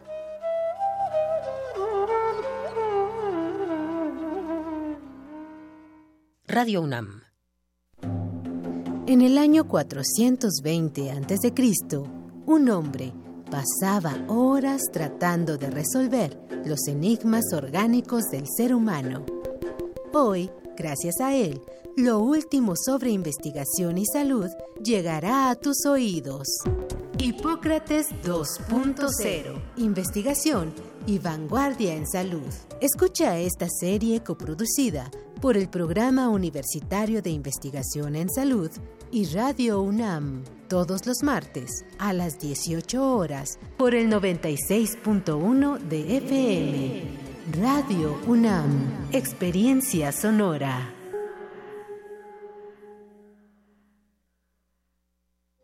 Queremos escuchar tu voz. Nuestro teléfono en cabina es 55 36 43 39. Bien, estamos de regreso, son las dos de la tarde con cinco minutos. Seguimos platicando aquí con la actriz Blanca Guerra, que nos vino a platicar de El Zoológico de Cristal, una obra que se presenta en el Teatro Helénico. Empezó el 3 de mayo. ¿Y hasta cuándo, Blanca? Pues es una temporada muy corta, así que tienen que correr a, comprar sus boletos ya, porque es el 24 de junio que terminamos. Y queremos terminar con teatro lleno, que no decaiga la, entrada del, Helénico, porque eh, nos hace muy felices cuando llega mucha cuando llegan a llenar la sala, es muy rico porque la gente la goza muchísimo la obra, no sabes. ¿Qué días están presentando? Estamos jueves una función a las ocho y media y viernes una función a las ocho y media. Sábados desde, desde, de seis y ocho y media. Y domingos de cinco y siete y media solamente eso sí que a mí me sí es un yo mira nada más cierro los ojos y digo bueno me echo al tobogán vamos porque una temporada corta pero muy intensa. Muy intensa, ¿eh? Muy intensa, sí, es agotadora la obra, pero finalmente es un agasajo como la gente la disfruta es muy gratificante y todo lo que le deja la obra es padrísimo. Bueno, pues ya ya nos eh, veniste a invitar de primera mano, así que pues queda invitado todo el auditorio y no te puedo dejar ir sin preguntarte también porque tú eres una persona muy informada, eres una persona que lee mucho, que es muy culta y me gustaría también preguntarte pues cómo ves este escenario que está viviendo México. Es un momento importante porque se definen cosas que bueno, es una elección y se va a elegir presidente y demás, pero decíamos fuera del aire, mucho nos corresponde también a nosotros. ¿Cómo, cómo ves lo Bueno, yo creo, Deyanira, que son eh, elecciones muy importantes, que estas elecciones van a dejar muchísima reflexión a todos, a los ciudadanos, a, bueno, a la gente, a la sociedad civil, digamos, y a la gente que se dedica a la política. Yo creo que, que han, han sido, han sido muy, muy, eh, muy intensas, pero al mismo tiempo nos quedan nos dejan a, deber mucho los candidatos según mi perspectiva, según mi visión. Creo que no, no nos merecemos que sean eh, que la mayor parte del tiempo de las campañas las dediquen a la descalificación, a hacer esta cosa tan rijosa, ¿no? Creo que nosotros muchos sectores de la sociedad exigimos que seamos tratados como ciudadanos que, tenemos un nivel de entendimiento, que tenemos un nivel de exigencia, un nivel de conciencia política y que, y que nos merecemos que sean candidatos serios, que sean candidatos comprometidos, que sean candidatos que den todo lo mejor y de manera honesta, que todo su tiempo lo entreguen a comunicarnos qué es lo que qué es lo que quieren hacer con este país, cómo van a resolver los problemas tan profundizados que tenemos ya en México y que se han venido dando por errores de ellos y por errores también de comportamiento de nuestra sociedad misma. Claro, que no nos dividan y que no nos dividamos nosotros. Y que sean, exacto, que sean, que hablen para todos por igual, que nos den sus propuestas, que nos hagan saber sus propuestas, sus, sus su forma de proceder para lograr éxito en esas propuestas y resolver los problemas, pero que los hagan de manera no no no polarizando, no polarizando porque eso no lleva a ninguna no no no es edificante, no Mm, yo creo que tenemos que retroalimentarnos en ese compromiso que tenemos con nuestro país. Tenemos que exigir también de la sociedad un comportamiento serio, un comportamiento de gente educada, de gente que se, que se, que se preocupa por la gente que convive con uno, ¿no? que está al lado nuestro, y que no transgredir, no, no y no transgredir las leyes, por mínimas que sean de buena convivencia. Claro, por ahí yo creo que pasamos haciendo eso y a los que están aspirando a, una elección de muy bien. No, de servidor público. Bueno, que lo que hagan lo propio, que que, que nos que nos demuestren que tienen nivel de estadistas. bueno, pues así, así habla Blanca Guerra en torno a este tema. Yo te agradezco mucho, Blanca, tu opinión y que nos hayas venido a invitar a ver el zoológico de cristal. Yo sé que mucha gente te va a ir a ver. Vengan, por favor. Porque conoce tu trabajo no, y, aparte, verte en el Aparte, no solo estamos, sí, es un, un, proceso muy, muy interesante que no debemos descuidar y estar atentos, informarnos y tomar la decisión que sea la, la que sea a la hora de votar. Pero México sigue caminando. Hay muchas cosas que se siguen haciendo, la gente se sigue levantando, cumpliendo con su obligación. Nosotros en la parte de oferta cultural, hombre, hay una oferta cultural de la que hay que nutrirnos para ser mejores personas. Claro, y se hacen muchas cosas buenas desde el teatro, desde el periodismo, desde muchos ámbitos. Hay que hacerlo bien y hay que hacerlo con ese gusto y pasión. Pues Blanca Guerra, muchas gracias por gracias habernos a ti, visitado. Deyanira, gracias por permitirme comunicarme con tu público. Gracias, aquí en Prisma RU de Radio UNAM. Pues muchas gracias y continuamos porque tu opinión es importante, síguenos en nuestras redes sociales, en Facebook como Prisma RU y en Twitter como arroba PrismaRU.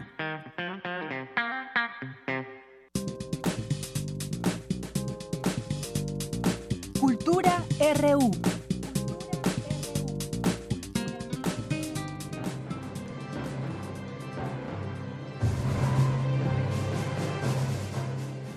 La Fundación Cervantina de México, ACE, el Museo Iconográfico del Quijote y la Universidad de Guanajuato, a través del Centro de Estudios Cervantinos, celebran el vigésimo octavo Coloquio Cervantino Internacional, denominado La Literatura Mexicana en la época de Cervantes. ¿Qué tal, Tamara? Tamara Quirós, muy buenas tardes. Bienvenida a este espacio, tu sección de cultura. Adelante. Deyanira, muy buenas tardes a ti y a que nos escuchan por Muy buenas tardes. Y efectivamente, Deyanira, hoy es el segundo día de actividad del Coloquio Cervantino Internacional que se lleva a cabo aquí en el Teatro Juárez de Guanajuato. Un encuentro que tiene como propósito revisar y también ampliar los horizontes y las características de los textos precolombinos, los textos literarios e históricos sobre la Nueva España previos a la publicación de Don Quijote cuento que la primera parte del coloquio estuvo dedicada a las lecturas pictóricas, a los trazos, a los colores, a la iconografía de todo un sistema de registro, los códices. El profesor investigador ministro de la Dirección de Etnohistoria del Instituto Nacional de Antropología e Historia, Rafael Sena, habló de los antiguos textos literarios en náhuatl y también estuvo el filólogo Michel Audra, eh, del Instituto de Investigaciones Filológicas de la UNAM, quien trabaja la cultura y la historia zapoteca a través de los códices que representan la historia y la investigación de la gente, su relación con los pueblos y también las tradiciones. En su charla titulada La historia de Ocho Venado y los códices mixtecos, el doctor eh, realizó un recorrido oral basado en este códice del señor Ocho Venado. de Jaguar, quien nació en 1063 en el pueblo de Tilantongo. Y bueno, les voy a contar un poco la historia. El padre se llamó Cinco Lagarto. Tamara, te vamos a volver a marcar porque se está perdiendo un poco la comunicación. Si nos das un segundo en lo que volvemos a, a llamarte para escuchar perfectamente bien lo que nos estás platicando desde allá en Guanajuato y que nos tengas esta historia que nos ibas a contar para que la podamos escuchar de una manera mucho más mucho más limpia. Y aquí me hacen señas eh, aquí don Agustín Mulia y Arturo González pero en un momento más recuperamos ya la comunicación con nuestra compañera Tamara Quiros Tamara esperamos ya escucharte perfectamente bien. Adelante ya me salí porque estaba dentro del Teatro Juárez, ya estoy afuera. Ahí ya me escuchan mejor. Ahí ya te escuchamos mucho mejor. ¿En, qué me quedé, Deyanira? Estabas, estabas platicando esta historia, lo último que estabas mencionando. Ah, ok. Entonces les estaba contando la historia. Pon atención, eh, Deyanira, que te voy a hacer Pongo mucha atención siempre, pero los que están más pendientes son el auditorio. Pero pues no, te escuchábamos. Ahí va la historia. El padre de Ocho Venado se llamó Cinco Lagarto ya eres como sacerdote del pueblo de Tilantongo. El primer matrimonio del señor Cinco Lagarto fue con la señora Nueve Águila. Su primer hijo se llamó Doce Movimientos. Un personaje muy importante en la vida de Ocho Venado, pues aparece como su compañero de guerra y consejero político, según se observa en varios códices. Aunque Ocho Venado llegaría a ser gobernante de Tilantongo y de Tuxtepec, ninguno de tuvo alguna relación genealógica con las familias gobernantes en esos señoríos. Vaya, vaya. su ascenso no solo no estuvo basado en, en la herencia de un señorío existente, sino en la fundación de uno nuevo. yo creo que te vamos a pedir que te reubiques en algún lugar, Tamara. No logramos escuchar bien la comunicación, se pierde por momentos, no, no, no se alcanza a escuchar bien. Y bueno, pues vamos a, a retomar mientras tanto en otro momento. Vamos a continuar. Mientras tanto, si quieren, con mi compañera Cristina Godínez, académicos recuerdan al escritor Carlos Montemayor a 70 años de su nacimiento. Adelante, Cristina Godínez, buenas tardes. ¿Qué tal, Deyanira? Buenas tardes. En el Instituto de Investigaciones Filológicas tiene lugar el ciclo de conferencias Poesía, Guerrilla e Indigenismo en la obra de Carlos Montemayor. El doctor Rafael Mondragón Velázquez del Seminario de Hermenéutica compartió lo que llamó viñetas de lo que para él significa la persona del escritor originario de Chihuahua. Explicó que no lo conoció en persona, sin embargo, cuando recibió en su casa al intelectual quichua Armando Muyolema, quien abandonó Ecuador por la persecución, este le preguntó sobre Carlos Montemayor. Me hace dos preguntas incómodas. La primera, ¿qué lengua indígena hablas? Yo tenía vergüenza de decirle que apenas balbuceaba un poco de tojolabal. Y la segunda pregunta, ¿conociste a Carlos Montemayor? Y yo estaba asombrado de que una persona que iría cientos de kilómetros de distancia conociera perfectamente no solo la obra escrita de este gran hombre, sino también su perfil ético. Y como esa podría contar otras, ¿no? Para decirles que yo por mi generación ya no conocí personalmente a Carlos, pues su figura nos ha acompañado en el silencio, ha sido como una especie de familiar desconocido, un nombre compartido. Y decir finalmente que en la parte de mi librero que tiene sus libros, hay un libro que me parece importante, el informe Desapariciones Forzadas en México, que documenta el proceso de mediación entre el EPR, el gobierno federal y una comisión de la que él formó parte. Y para mí eso es parte también de su labor filológica.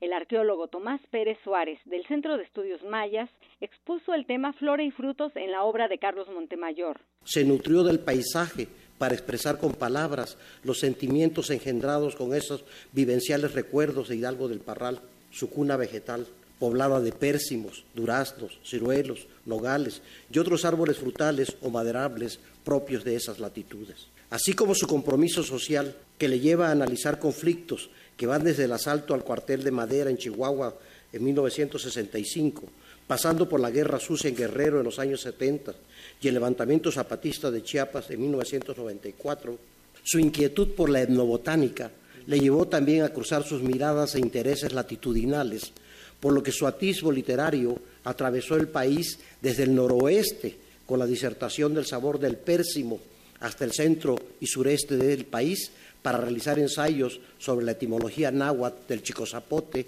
y el simbolismo del árbol de guaya en relatos de la población maya de la península de Yucatán. Dianira, este es mi reporte. Buenas tardes. Gracias, Cristina Godínez. Muy buenas tardes. Y retomamos la comunicación hasta Guanajuato. Adelante, Tamara. No, no está. Bueno, en un momento más retomamos la información. Por lo pronto nos vamos con mi compañera Dulce García, que nos tiene información acerca de la mesa redonda izquierda y los movimientos en los años 60. Es una información también que nos preparó nuestra compañera Dulce García y que en un momento más ya, ya está lista. Adelante. Deyanira, te saludo con mucho gusto a ti y al auditorio de Prisma RU. 1968 sigue siendo una fecha simbólica para los mexicanos. Su importancia es incluso de corte internacional. Según señala el doctor Carlos Aguirre, investigador del Instituto de Investigaciones Sociales de la UNAM, el movimiento cultural estudiantil despertaba sus inquietudes ya desde 1966 con la gran revolución cultural china y logró una transformación que marca un antes y un después. La escuela jerárquica del Magister Dixit y, de la palabra alumno que ustedes saben que es una palabra injuriosa, porque alumno quiere decir sin luces, alumni, eh, se quebraron definitivamente después de 1968. La tasa de divorcios demuestra cómo la familia monógama patriarcal está hecha a pedazos y los medios de comunicación masiva que no existían que tenían un rol muy minoritario antes de 1968, de pronto empezaron a tener un papel protagónico tan grande que hasta definen este, elecciones, organizan fraudes electorales, sesgan a la opinión pública y nos hacen creer que gentes de muy bajo nivel intelectual son gentes que pueden aspirar a presidir países como México. Carlos Aguirre señaló durante la mesa Izquierda y Movimientos en los 60, organizada por el Instituto de Investigaciones Sociales de la UNAM, que el movimiento de 1968 fue una revolución mundial y de larga duración porque transformó las estructuras de una manera profunda y duradera. ¿Cuál era la izquierda que existía en el mundo antes de 1968? Era una izquierda verdaderamente reformista, era una izquierda que se había vuelto funcional al sistema, representada por prácticamente todos los partidos comunistas, se opusieron al movimiento estudiantil y cuando vieron que adquiría mucha fuerza y se volvía un movimiento estudiantil popular, trataron de montarse en él para dirigirlo. ¿Cuál es la izquierda que nace? como fruto de los movimientos de 1968 en todo el mundo. Y es una izquierda que es la antípoda de esa izquierda reformista eh, pre-68. Después de 1968 nacen otra vez eh, múltiples izquierdas. Las más conocidas son las múltiples izquierdas maoístas, todos los distintos grupos trotskistas, todos los que serían las versiones del anarquismo, del anarquismo libertario, de los libertarios, lo que se llama la izquierda reichiana, marcusiana, el sexofreudismo, etcétera. ir Auditorio de Prisma RU, el académico señaló que después del movimiento de 1968, incluso el mismo marxismo se transformó y ya no solo analizaba la economía y la política, sino también temas como el de las mujeres, el del territorio y el de los pueblos étnicos. Es el reporte de Yanira. Muy buenas tardes. Gracias, Dulce. Muy buenas tardes. Y regresamos de nueva cuenta hasta Guanajuato. Ahí se encuentra mi compañera Tamara Quiroz. Tamara, buenas tardes. Así es, Yanira. Ya, ya caminé. De hecho, ya, ya caminé del Teatro Juárez para ver si ya me escuchan mejor. Ahora estoy justo enfrente del Museo Iconográfico del Quijote de Yanira. Muy bien, pues parece ser que ya te escuchamos bien. Entonces, ¿en qué parte me quedé de ella? No, pues cuéntanos otra vez. Aquí ya les pregunté a nuestros compañeros y dicen que no se escuchaba bien. Ah, qué mal. Bueno, les comentaba que hoy es el segundo día de actividades de este coloquio cervantino internacional aquí en la ciudad de Guanajuato, que nos recibe con con un gran clima muy caluroso, por cierto. Y bueno, ayer la primera parte del coloquio estuvo dedicada a las lecturas pictóricas, a esos trazos, es que quiero que imaginen a las lecturas pictóricas, trazos, colores, iconografía, de todo un sistema de registro que, bueno, nosotros también podemos consultar y se llaman los códices. Eh, la primera intervención estuvo a cargo del investigador emérito de la Dirección de Etnohistoria del Instituto Nacional de Antropología e Historia, Rafael Tena, y bueno, él habló de los antiguos textos literarios en náhuatl y bueno, de quien vamos a enfocarnos esta tarde fue de el filólogo Michel Laudric del Instituto de Investigaciones Filológicas de la UNAM. Él trabaja desde hace muchos años con la cultura y la historia zapoteca a través de los códices que representan la historia y también la visión de la gente. Y en su charla titulada La historia de ocho venado en los códices mixtecos, el doctor Audric eh, realizó un recorrido oral basado en este códice, del señor Ocho Venado Garra de Jaguar, quien nació en 1063 en el pueblo de Pilantongo. Y bueno, ya no les voy a contar más.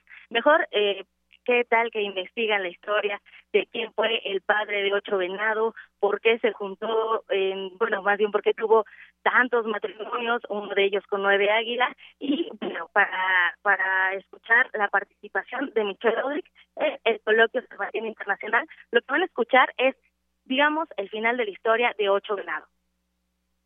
Incluso allí hay dos señores, aquí hay uno abajo, que llevan el cuchillo el cuchillo con que mataron a ocho. O sea, en la ceremonia de toma de posesión están los dos asesinos. Este es el cuchillo con que matamos a ocho venados. ¿Sí? Clarísimo lo que están diciendo. Entonces, él estaba en este momento en un trono, nuevo trono, un nuevo pueblo. ¿Y cómo resuelven todos los problemas? Dicen, ok, en Tigantongo, Cuatro vientos funda un nuevo pueblo y se casa con una hija de Ochivenado y la mujer de quien había matado a sus hijos. Entonces ella feliz, porque ella dice, mira, ese es el que mató a este cabrón.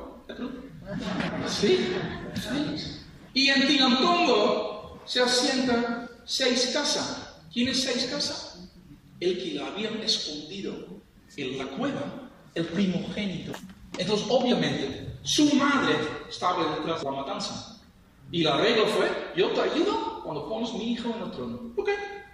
Y yo te ayudo Cuando tú después formas un nuevo señorío importante y así termina el gran epopea de Amigos que nos escuchan a través de Prisma RU, bueno, pues ya nada más les comento que el señor Ocho Venado consiguió fundar un reino, el reino en Tutepec, Tututepec, Tututepec, debido a una combinación de circunstancias históricas, políticas, económicas y ecológicas. Y si quieren saber más de este y otros temas relacionados, bueno, pues les recomiendo el, dos libros.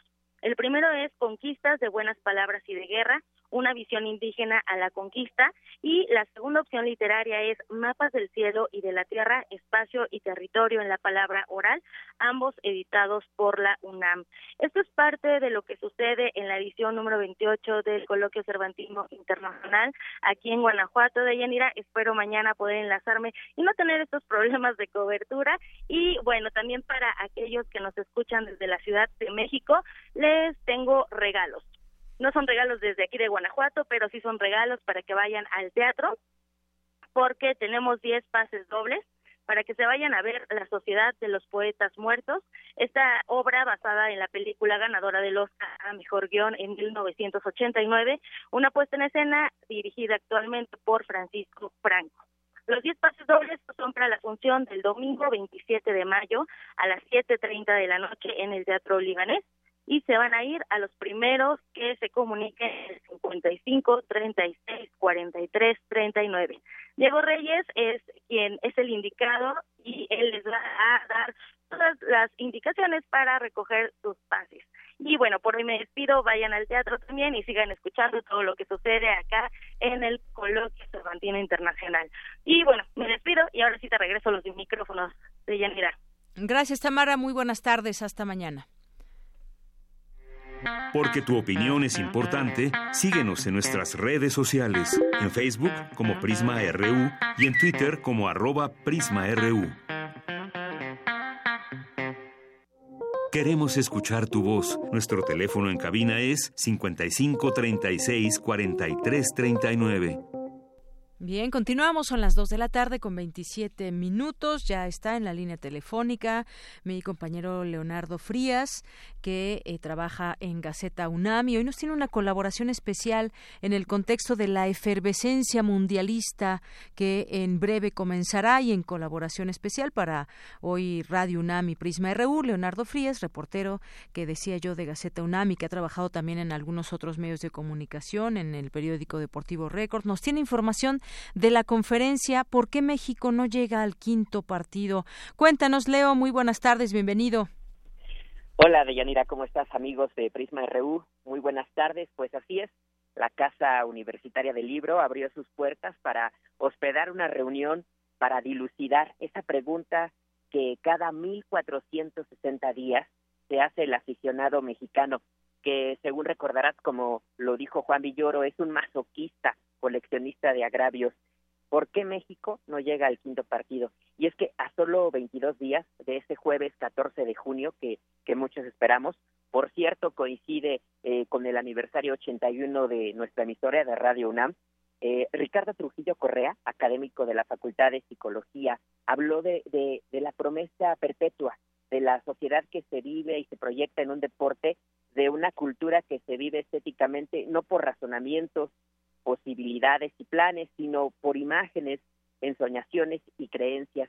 Si te parece, vamos a escucharlo y esto fue lo que dijo. ¿De qué está hecho el quinto partido? Desde esta perspectiva de la afectividad colectiva y psicológica, es una emoción colectiva compuesta de bravuconería, reivindicación contra el poder, demanda de ser engañado, dignidad, seducción y promesa.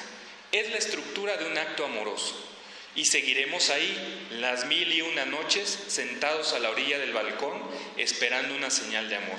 No es problema del técnico, sino de nosotros mismos. Su falta de realismo es del tamaño de nuestra propia demanda por querer soñar. Y es que explica este académico entre lo que es su ámbito de las ciencias del comportamiento y las metáforas que él dice. Él agregó también eh, que el fútbol desde, la, desde esta perspectiva es la creencia redonda, como el balón, porque es superficial, un simple partido y ya, como el quinto partido que se espera, pero a la vez es una creencia profunda donde se juega nuestro nacionalismo, él lo dice, el poder, la justicia, la dignidad, el amor, la incluso la democracia, el ser, el tener y todas aquellas verdades de fondo que nos que nos componen. La conferencia también de Yanira Amigos contó con la presencia del académico de la Facultad de Estudios Superiores Aragón eh, y la Facultad de Ciencias Políticas y Sociales, Hugo Sánchez Gudiño, así es, así es su nombre, quien argumentó muy puntual algunas de las razones por las que la selección nacional mayor de México no llega al quinto juego. Como sabrás, eh, como recordarán también nuestros amigos del auditorio, bueno, pues la selección mayor no ha llegado al quinto partido, pero sí lo ha hecho eh, otras categorías como la selección nacional sub-17 que en Perú 2005 pues fue campeona mundial. Si te parece, también vamos a escuchar a Hugo Sánchez Budiño. Adelante. La primera podría ser que el modelo de negocios de la Federación Mexicana de Fútbol ha privilegiado en las últimas décadas publicitaria, un espectáculo mediano y este modelo de negocios inhibe el surgimiento de nuevos talentos eh, nacionales. El segundo, la segunda razón de por qué no llegamos a este quinto partido podría ser la compra excesiva de jugadores extranjeros, particularmente argentinos, brasileños, chilenos, colombianos, que vienen eh, a marginar a los jugadores mexicanos. Deyanira, pues bueno, atestiguaremos eh, próximamente si este quinto partido se da para la selección mayor de México y mientras pues estaremos muy pendientes. Claro que sí, Leo, muy pendientes porque sabemos de esta efervescencia mundialista que hay alrededor del globo terráqueo en los distintos países y bueno, pues será sin duda, no lo podemos negar y no podemos eh, quitarlo de ese panorama de información que pues estará presente eh, lo que suceda en este mundial, los partidos, quién juega con quién y bueno, pues ahí estaremos como tú dices muy pendientes. Muchas gracias. Gracias, Jerry. Solamente para recordar un poco, el primer partido de la selección mexicana es el domingo 17 de junio a las 10 horas. Bueno, estaremos pendientes. Muchas gracias, Deyanira. Claro que sí. Muchas gracias, Leo. Hasta luego. Hasta luego. Buenas tardes, mi compañero Leonardo Frías. Porque tu opinión es importante, síguenos en nuestras redes sociales, en Facebook como Prisma RU y en Twitter como arroba PrismaRU.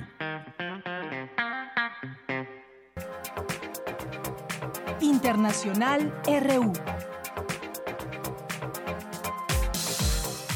El Pentágono informó que retiró la invitación a China para participar en los ejercicios militares bienales en el Pacífico por su continua militarización del mar de China Meridional. El canciller iraní Mohammad Javad Zarif declaró que los planteamientos del secretario de Estado estadounidense Mike Pompeo sobre su gobierno carecen de fundamentos y de toda lógica. Ni siquiera vale la pena responderle. Todo lo que quiero decir y reiterar es que él y los otros funcionarios de la administración actual de Estados Unidos no son solo prisioneros de sus viejas ideas y fundamentos, sino que también son prisioneros de grupos corruptos de presión. Todo lo que Pompeo habló sobre Irán es falso y se basa en viejas ilusiones. Todo se basa en políticas antiguas y fallidas. Nada de lo que dijo es nuevo. Todo lo repiten constantemente. El gobierno alemán investiga a la empresa armamentista Heckler Koch por presuntamente haber pagado un soborno a diputados para que aprobara la venta de fusiles y ametralladoras a México. El nuevo presidente de Cataluña, Joaquín Torra, suspendió la ceremonia de posesión del nuevo ejecutivo como respuesta al bloqueo del gobierno español, debido a que parte de su gabinete está encarcelado o en el exilio. Habla Eduard Puyol, portavoz de Junts por Cataluña. Una de las funciones del presidente de la Generalitat es eh, proclamar, eh, nombrar su propio gabinete, que respeten una cosa tan básica como esta, y que no la respeten porque sí, que la respeten porque es la obligación del presidente Torres. Por su parte, el bloque opositor, representado por Ciudadanos, criticó el gabinete de Joaquín Torra, el cual califica de improvisado. Habla su vocero, Fernando de Páramo. Torra prefiere lío a gobierno, prefiere caos a estabilidad política, prefiere procés a solucionar problemas y prefiere insultos a convivencia. El señor Torra se ha convertido en el antipresidente es el antipresidente porque un presidente tiene que tener gobierno y el señor Torra no lo tiene. Giuseppe Conte será el nuevo primer ministro italiano. Tras una reunión en el Palacio Quirinale con el presidente Sergio Mattarella, el candidato propuesto por el Movimiento Cinco Estrellas y la Liga Norte fue aceptado. Será entonces el encargado de poner en marcha al nuevo gobierno.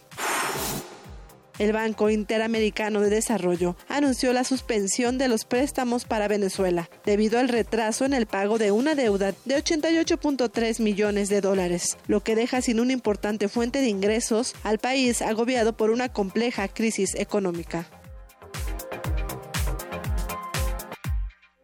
Queremos escuchar tu voz. Nuestro teléfono en cabina es 55 36 43 39. Relatamos al mundo. Relatamos al mundo. Continuamos dos de la tarde con 35 minutos y bueno, entre las informaciones también que hoy publica verificado.mx, de la cual Radio UNAM forma parte también, pues tiene que ver con eh, la elección más grande de la historia del país, que es esta que estamos viviendo, este proceso. Recortan 68% el presupuesto para la observación electoral. Dice esta nota que el próximo 31 de mayo termina el plazo para registrarse como observador observador electoral y verificado 2018 explica cuáles son las funciones y cómo se puede solicitar.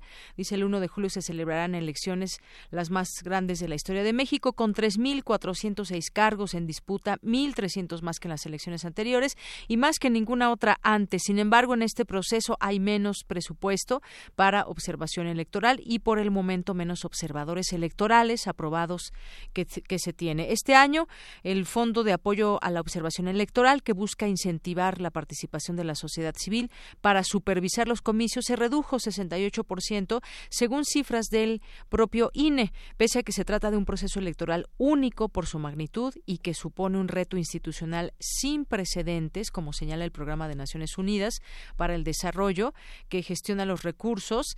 El eh, FAOE solo recibió 1.253.150 dólares, la cifra más baja para elecciones federales desde que se creó en 1994. Eh, por primera vez, la Secretaría de Gobernación no ha aportado recursos al FAOE, que este año solo cuenta con fondos del Instituto Nacional Electoral y del Tribunal Electoral del Poder Judicial de la Federación. Para María Marván, que es investigadora del Instituto de Investigaciones Jurídicas y coordinadora del área electoral de la UNAM, la, la observación electoral tiene un papel crucial de legitimidad y es una salvaguarda para situaciones críticas. Este recorte es una decisión del gobierno. Ellos tienen que asumir la responsabilidad de haber asumido este riesgo, pero desgraciadamente no es algo que tengan que justificar de alguna manera frente a la opinión pública. Pues parecería ser que no es tan bueno este recorte por todo lo que va en juego y pues habrá que seguirlo discutiendo también este este tema y quizás buscar a María Marván que nos dé más eh, información de cómo puede afectar esto un proceso electoral tan importante. Bien, vamos a continuar dos con 38 minutos. Ya está en la línea telefónica el doctor Víctor Hugo Vázquez Baladés. Él es académico de la FES Cuautitlán. ¿Qué tal, doctor? Bienvenido a este espacio de Radio UNAM. Buenas tardes. Hola, ¿qué tal? Buenas tardes. Mucho gusto. Igualmente, el gusto es para nosotros y sobre todo platicar de este tema, doctor. La UNAM identifica moléculas para el desarrollo de medicamentos antihipertensivos. Platíquenos de este, de este proyecto, de este desarrollo de medicamentos. Claro que sí. Eh, me gustaría iniciar con el hecho de que es un problema de salud mundial, la hipertensión. Entonces, de ahí surge la necesidad de investigar el desarrollo de nuevas moléculas. Una de las cosas que nosotros tenemos como grupo de trabajo es que nos enfocamos a obtener moléculas que sean sencillas de sintetizar y que tengan una estructura química simple. ¿Esto con qué objetivo? Para abaratar costos, obviamente. Es como cuando nosotros queremos comprar un coche con un sistema electrónico muy rebuscado, obviamente se va a incrementar el precio. Entonces nosotros lo que buscamos, uno de nuestros objetivos, es que estas moléculas sean accesibles en un futuro para la mayoría de la población, porque como sabemos eh, la población se ve muy afectada, en su mayoría, sobre todo en nuestro país, por el modus vivendi, por la costumbre de la mala alimentación, eh, el estrés, no se diga el tráfico y todo lo que nosotros vivimos día con día. Entonces, Este, perdón, este proyecto, eh, eso es lo que busca, obtener unas moléculas que sean efectivas y que tengan obviamente una un costo beneficio muy alto para la población mexicana, porque nosotros hacemos la investigación enfocada a esa población. Así es, enfocada esa población y, decíamos eh, que pues cada vez más personas desafortunadamente se les eh, detecta hipertensión, la hipertensión arterial que es una enfermedad que ya es considerada como crónica, se caracteriza por el daño que sufren los vasos sanguíneos ante la tensión que ejerce la sangre. Mientras más alta, el corazón realiza un mayor esfuerzo para bombearla y esto puede ocasionar la aparición de padecimientos cardiovasculares causantes de males de mayor gravedad como el infarto al miocardio. Hasta allá nos puede llevar la hipertensión y pues eh, quizás por nuestro estilo de vida, eh, por herencia, no sé si sea también eh, correcta esta, esta afirmación o no, doctor, pero pues cada vez más gente tiene que tomarse esa pastilla, la pastilla diaria de la hipertensión.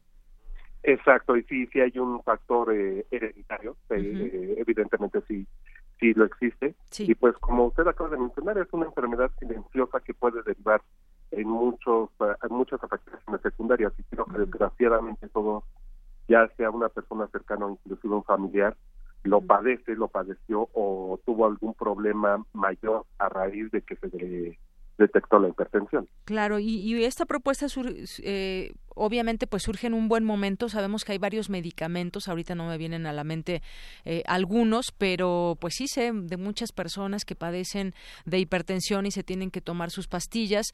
Hay pues eh, dependiendo las características también de los padecimientos que tengan es que se les medica una u otra. Aquí lo importante, lo interesante que, que surge desde la UNAM es justamente pues estos eh, estas moléculas que identifican para el desarrollo de medicamentos y que como ustedes sí algo muy importante, pues que tengan un costo diferente quizás a lo que se tenga, que es comercial. No sé si todo en este cuadro se incluye también en, en, el IMSS o el ISTE, que se les den estas, eh, estos medicamentos, pero quien no tiene IMSS ni ISTE, pues tiene que comprarlas y no son medicamentos tan baratos. Exactamente, y usted acaba de tocar un punto crucial que es la dosificación y la eh, el cuidado que debe de tener el paciente de que no se le pase su pastilla porque pueden venir efectos todavía peores por tomarse la pastilla a destiempo y puede venir una baja súbita de la presión.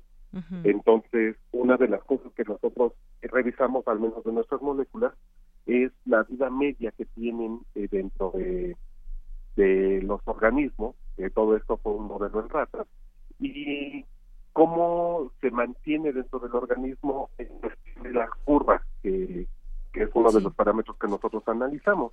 Y los subidas y bajones, por así decirlo, desde un punto de vista coloquial, que hay dentro del organismo, son mucho más reducidos que los eh, medicamentos que están actualmente en el mercado. Por mencionar algunos, es el captopril, los lisinopril, enalapril. Hay muchos.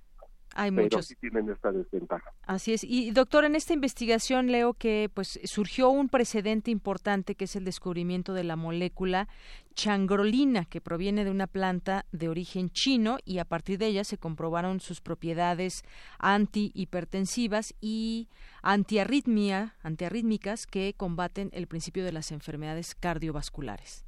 Así es es esa molécula, como menciona la changrolina, es como que la directriz que nos dio pie, eh, sobre todo al doctor Enrique Ángeles, que es el jefe del grupo de investigación, de modificar estructuralmente de acuerdo a lo que reporta Stout y sus colaboradores. Ellos encontraron el núcleo funcional, por así decirlo, de la molécula y el grupo de química medicinal de aquí de la Frescosidad, nos enfocamos a hacer modificaciones estructurales a la molécula.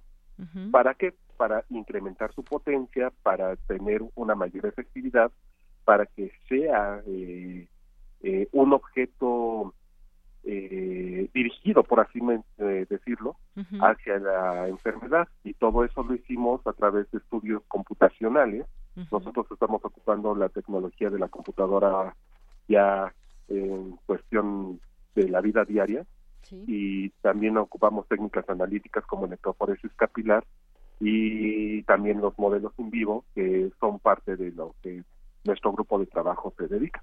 Así es. Y bueno, también, eh, doctor, mucha gente seguramente que nos esté escuchando y que tiene este padecimiento o que conoce a alguien que lo padece, quizás se pueda estar preguntando en ese momento, pues cómo en algún momento ya adquirir este nuevo medicamento, dónde o el tiempo en que quizás se va a tardar en salir. Denos información al respecto de ello. Claro que sí. Eh, hay eh, desafortunadamente ya sale de nuestras manos porque ahora lo que sigue es encontrar a una farmacéutica que esté interesada. Entonces, es el pequeño gran detalle que nosotros tenemos, que muchas veces las farmacéuticas pues ya tienen sus moléculas y es difícil que adopten una nueva molécula por cuestiones económicas. Sin embargo, eh, si alguna farmacéutica por ahí nos está escuchando y le interese eh, saber más de este, de este compuesto, nosotros con todos los estudios que tenemos a la farmacéutica ya le ahorramos una gran parte de su inversión, porque nosotros empezamos de cientos de moléculas y tenemos varias identificadas, que le estoy diciendo que no son más de cinco, eh, para ya llevarlas a las pruebas con la ayuda de las farmacéuticas. Entonces, ahora ese es el punto en el que nosotros estamos. O sea, tenemos el coche, pero nos falta la gasolina. Exacto. Bueno, pues de lo más importante, ¿no? Encontrar esta farmacéutica. Eh, ojalá que si alguien se interesara, que pudieran tocar puertas y pudiéramos tener en algún momento esta opción para las personas que padecen de hipertensión. Sabemos que, pues sí, las farmacéuticas es, todo un negocio también y, evidentemente, pues es un eh, ganar eh, dinero, pero pues también habrá que replantearse o, acercarse en este sentido y ver pues todo lo que lo que se podría mejorar eh, para la salud de las personas que padecen de hipertensión. Así que pues cualquier cosa que surja, si ya aparece por ahí alguna farmacéutica, doctor, pues infórmenos para que pues la gente pueda seguir dando como nosotros seguimiento a esto y pueda finalmente obtener este beneficio. Claro que sí, con todo gusto. Si nosotros sabemos algo, inmediatamente les avisamos porque para eso estamos, ¿no? Para eh, proveer al pueblo eh, de una solución que sea viable y a una problemática que ya es muy recurrente en estos días. Así es. Bueno, doctor eh, Víctor Hugo eh, Vázquez Valadez, muchas gracias por estar aquí con nosotros en Prisma RU de Radio UNAM. Con todo gusto, un placer estar con ustedes. Gracias, hasta luego. Buenas tardes. El doctor Víctor Hugo Vázquez Valadez es académico de la FES Cuautitlán y este es un tema muy importante, no debemos de perder de vista porque ayudaría a la salud de muchas personas que padecen de hipertensión. Bien, pues vamos a continuar. Hay algunas cosas que eh, compartir con todos ustedes. Entre ellas, bueno, hoy, hoy Rafael Barajas, Fisgón Monero, en su Twitter, eh, publica una, una caricatura. Dice, en el debate en cadena nacional con base en un documento falso, José Antonio Antonio Mid acusó a Néstor Salgado de secuestro. No fue un error. Así criminalizan a los luchadores sociales, los del PRIAN. Y bueno, le describo un poco esta caricatura. Eh, está eh, José Antonio Mid con, eh, con el signo de la marca del PRI a un lado, a su lado a su lado derecho y dice no solo defendemos criminales, también criminalizamos defensores de derechos humanos. Y está leyendo este tema de se ven los papeles que trae en la mano Néstor Salgado y en otro papel Emilio Lozoya, César Duarte, Rosario Robles, Estafa Maestra o de Brecht. Es lo que publica hoy el Fisgón en su en su eh, como caricatura. Bien, pues eh, también en otras cosas y bueno lo que dijo textualmente Mit por aquí me preguntaban en, en, en, Twitter qué dijo en el Twitter.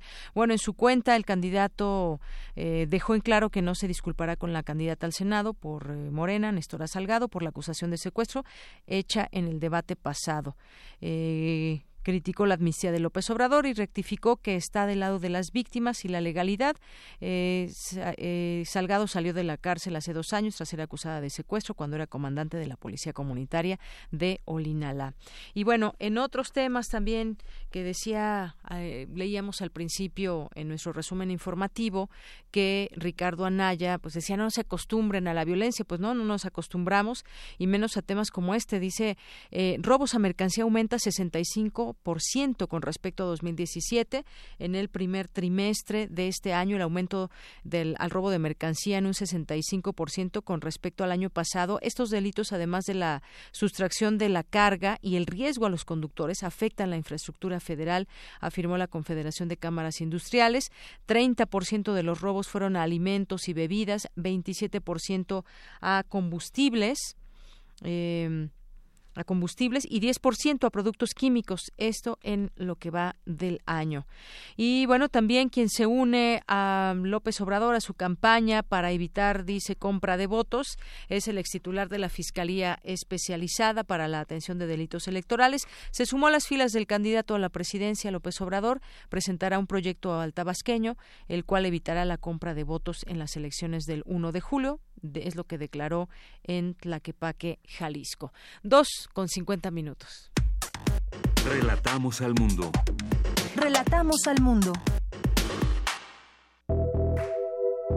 Colaboradores RU. Arte. Arte. Y en miércoles de arte nos acompaña, como todas las semanas, Amanda de la Garza y es curadora del Museo Universitario de Arte Contemporáneo. ¿Qué tal, Amanda? Bienvenida, buenas tardes. Hola, ¿qué tal, Yanira? Pues eh, un gusto estar nuevamente en el programa.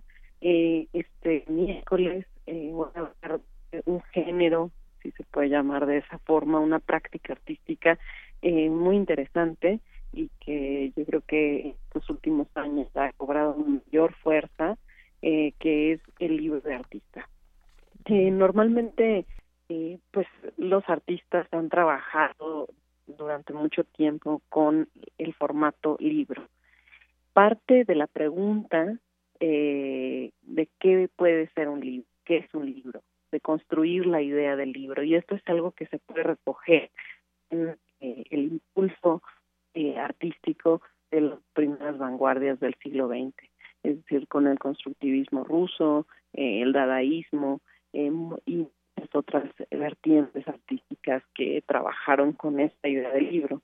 Eh, en ese sentido, muchos de estos libros han implicado colaboraciones con escritores, eh, con fotógrafos, e ilustradores y eh, también los propios escritores han desarrollado o desarrollan libros de artista, también los fotógrafos a partir de la idea del libro eh, y también eh, pues, artistas visuales, evidentemente.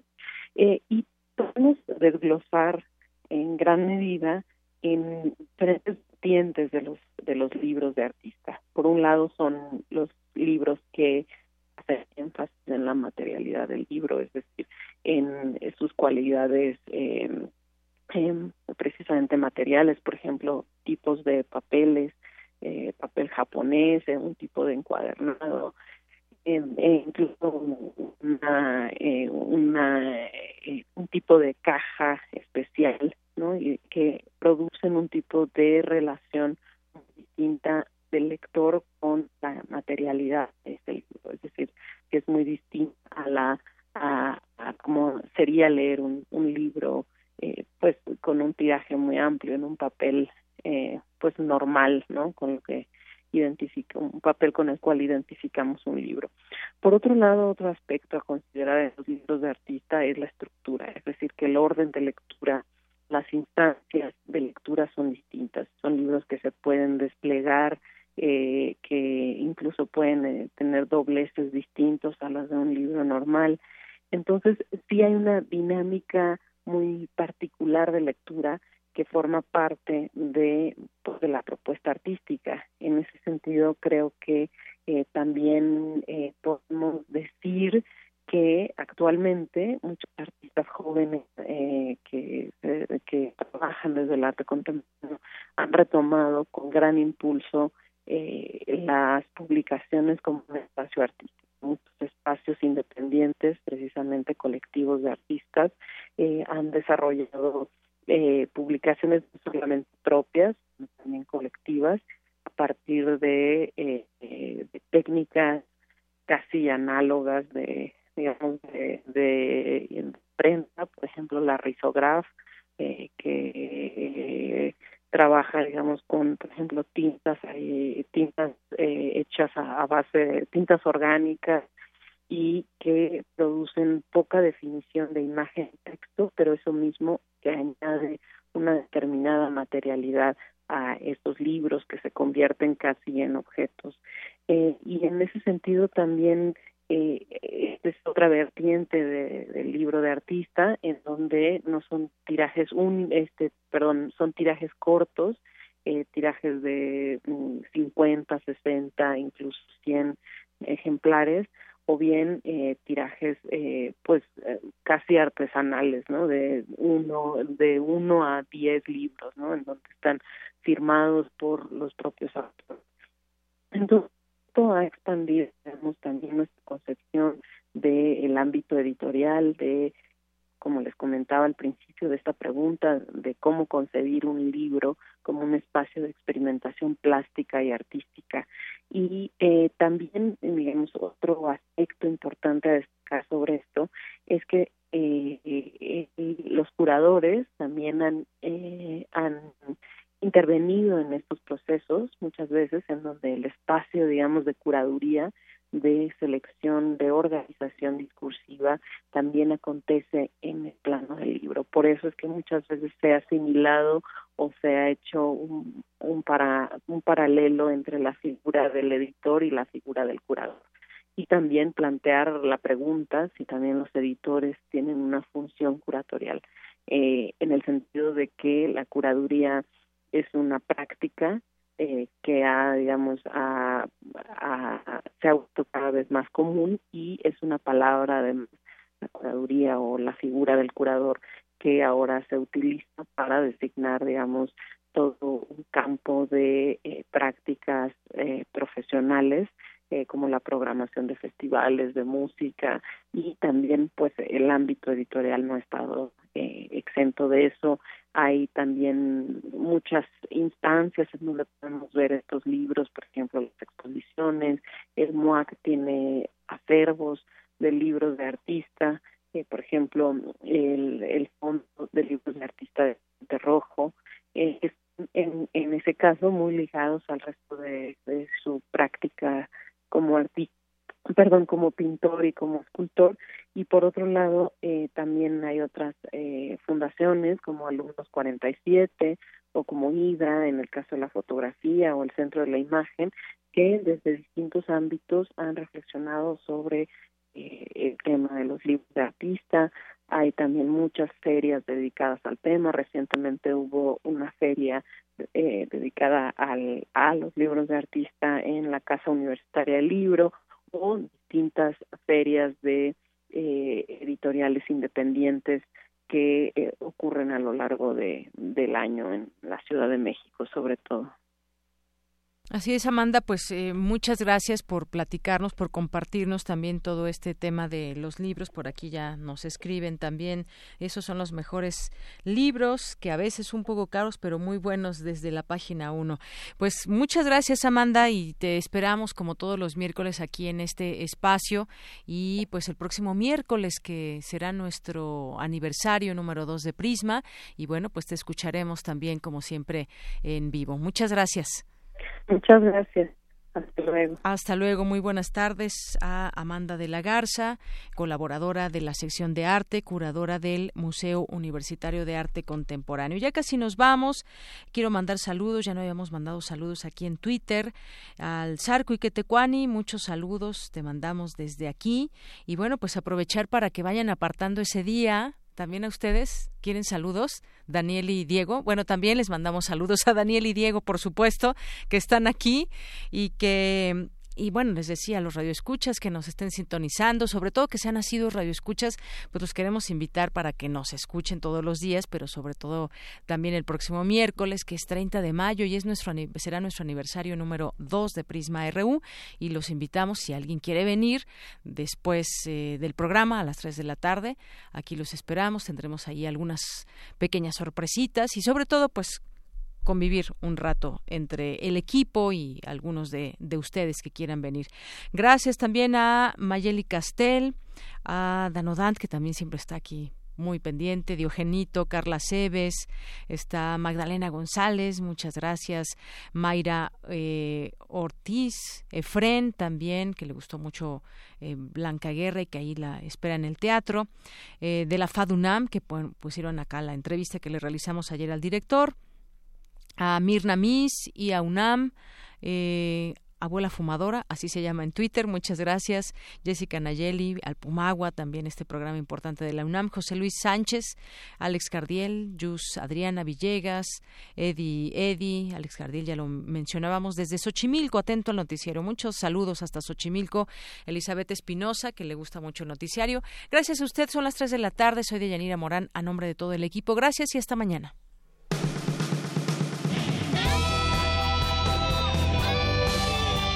Prisma RU.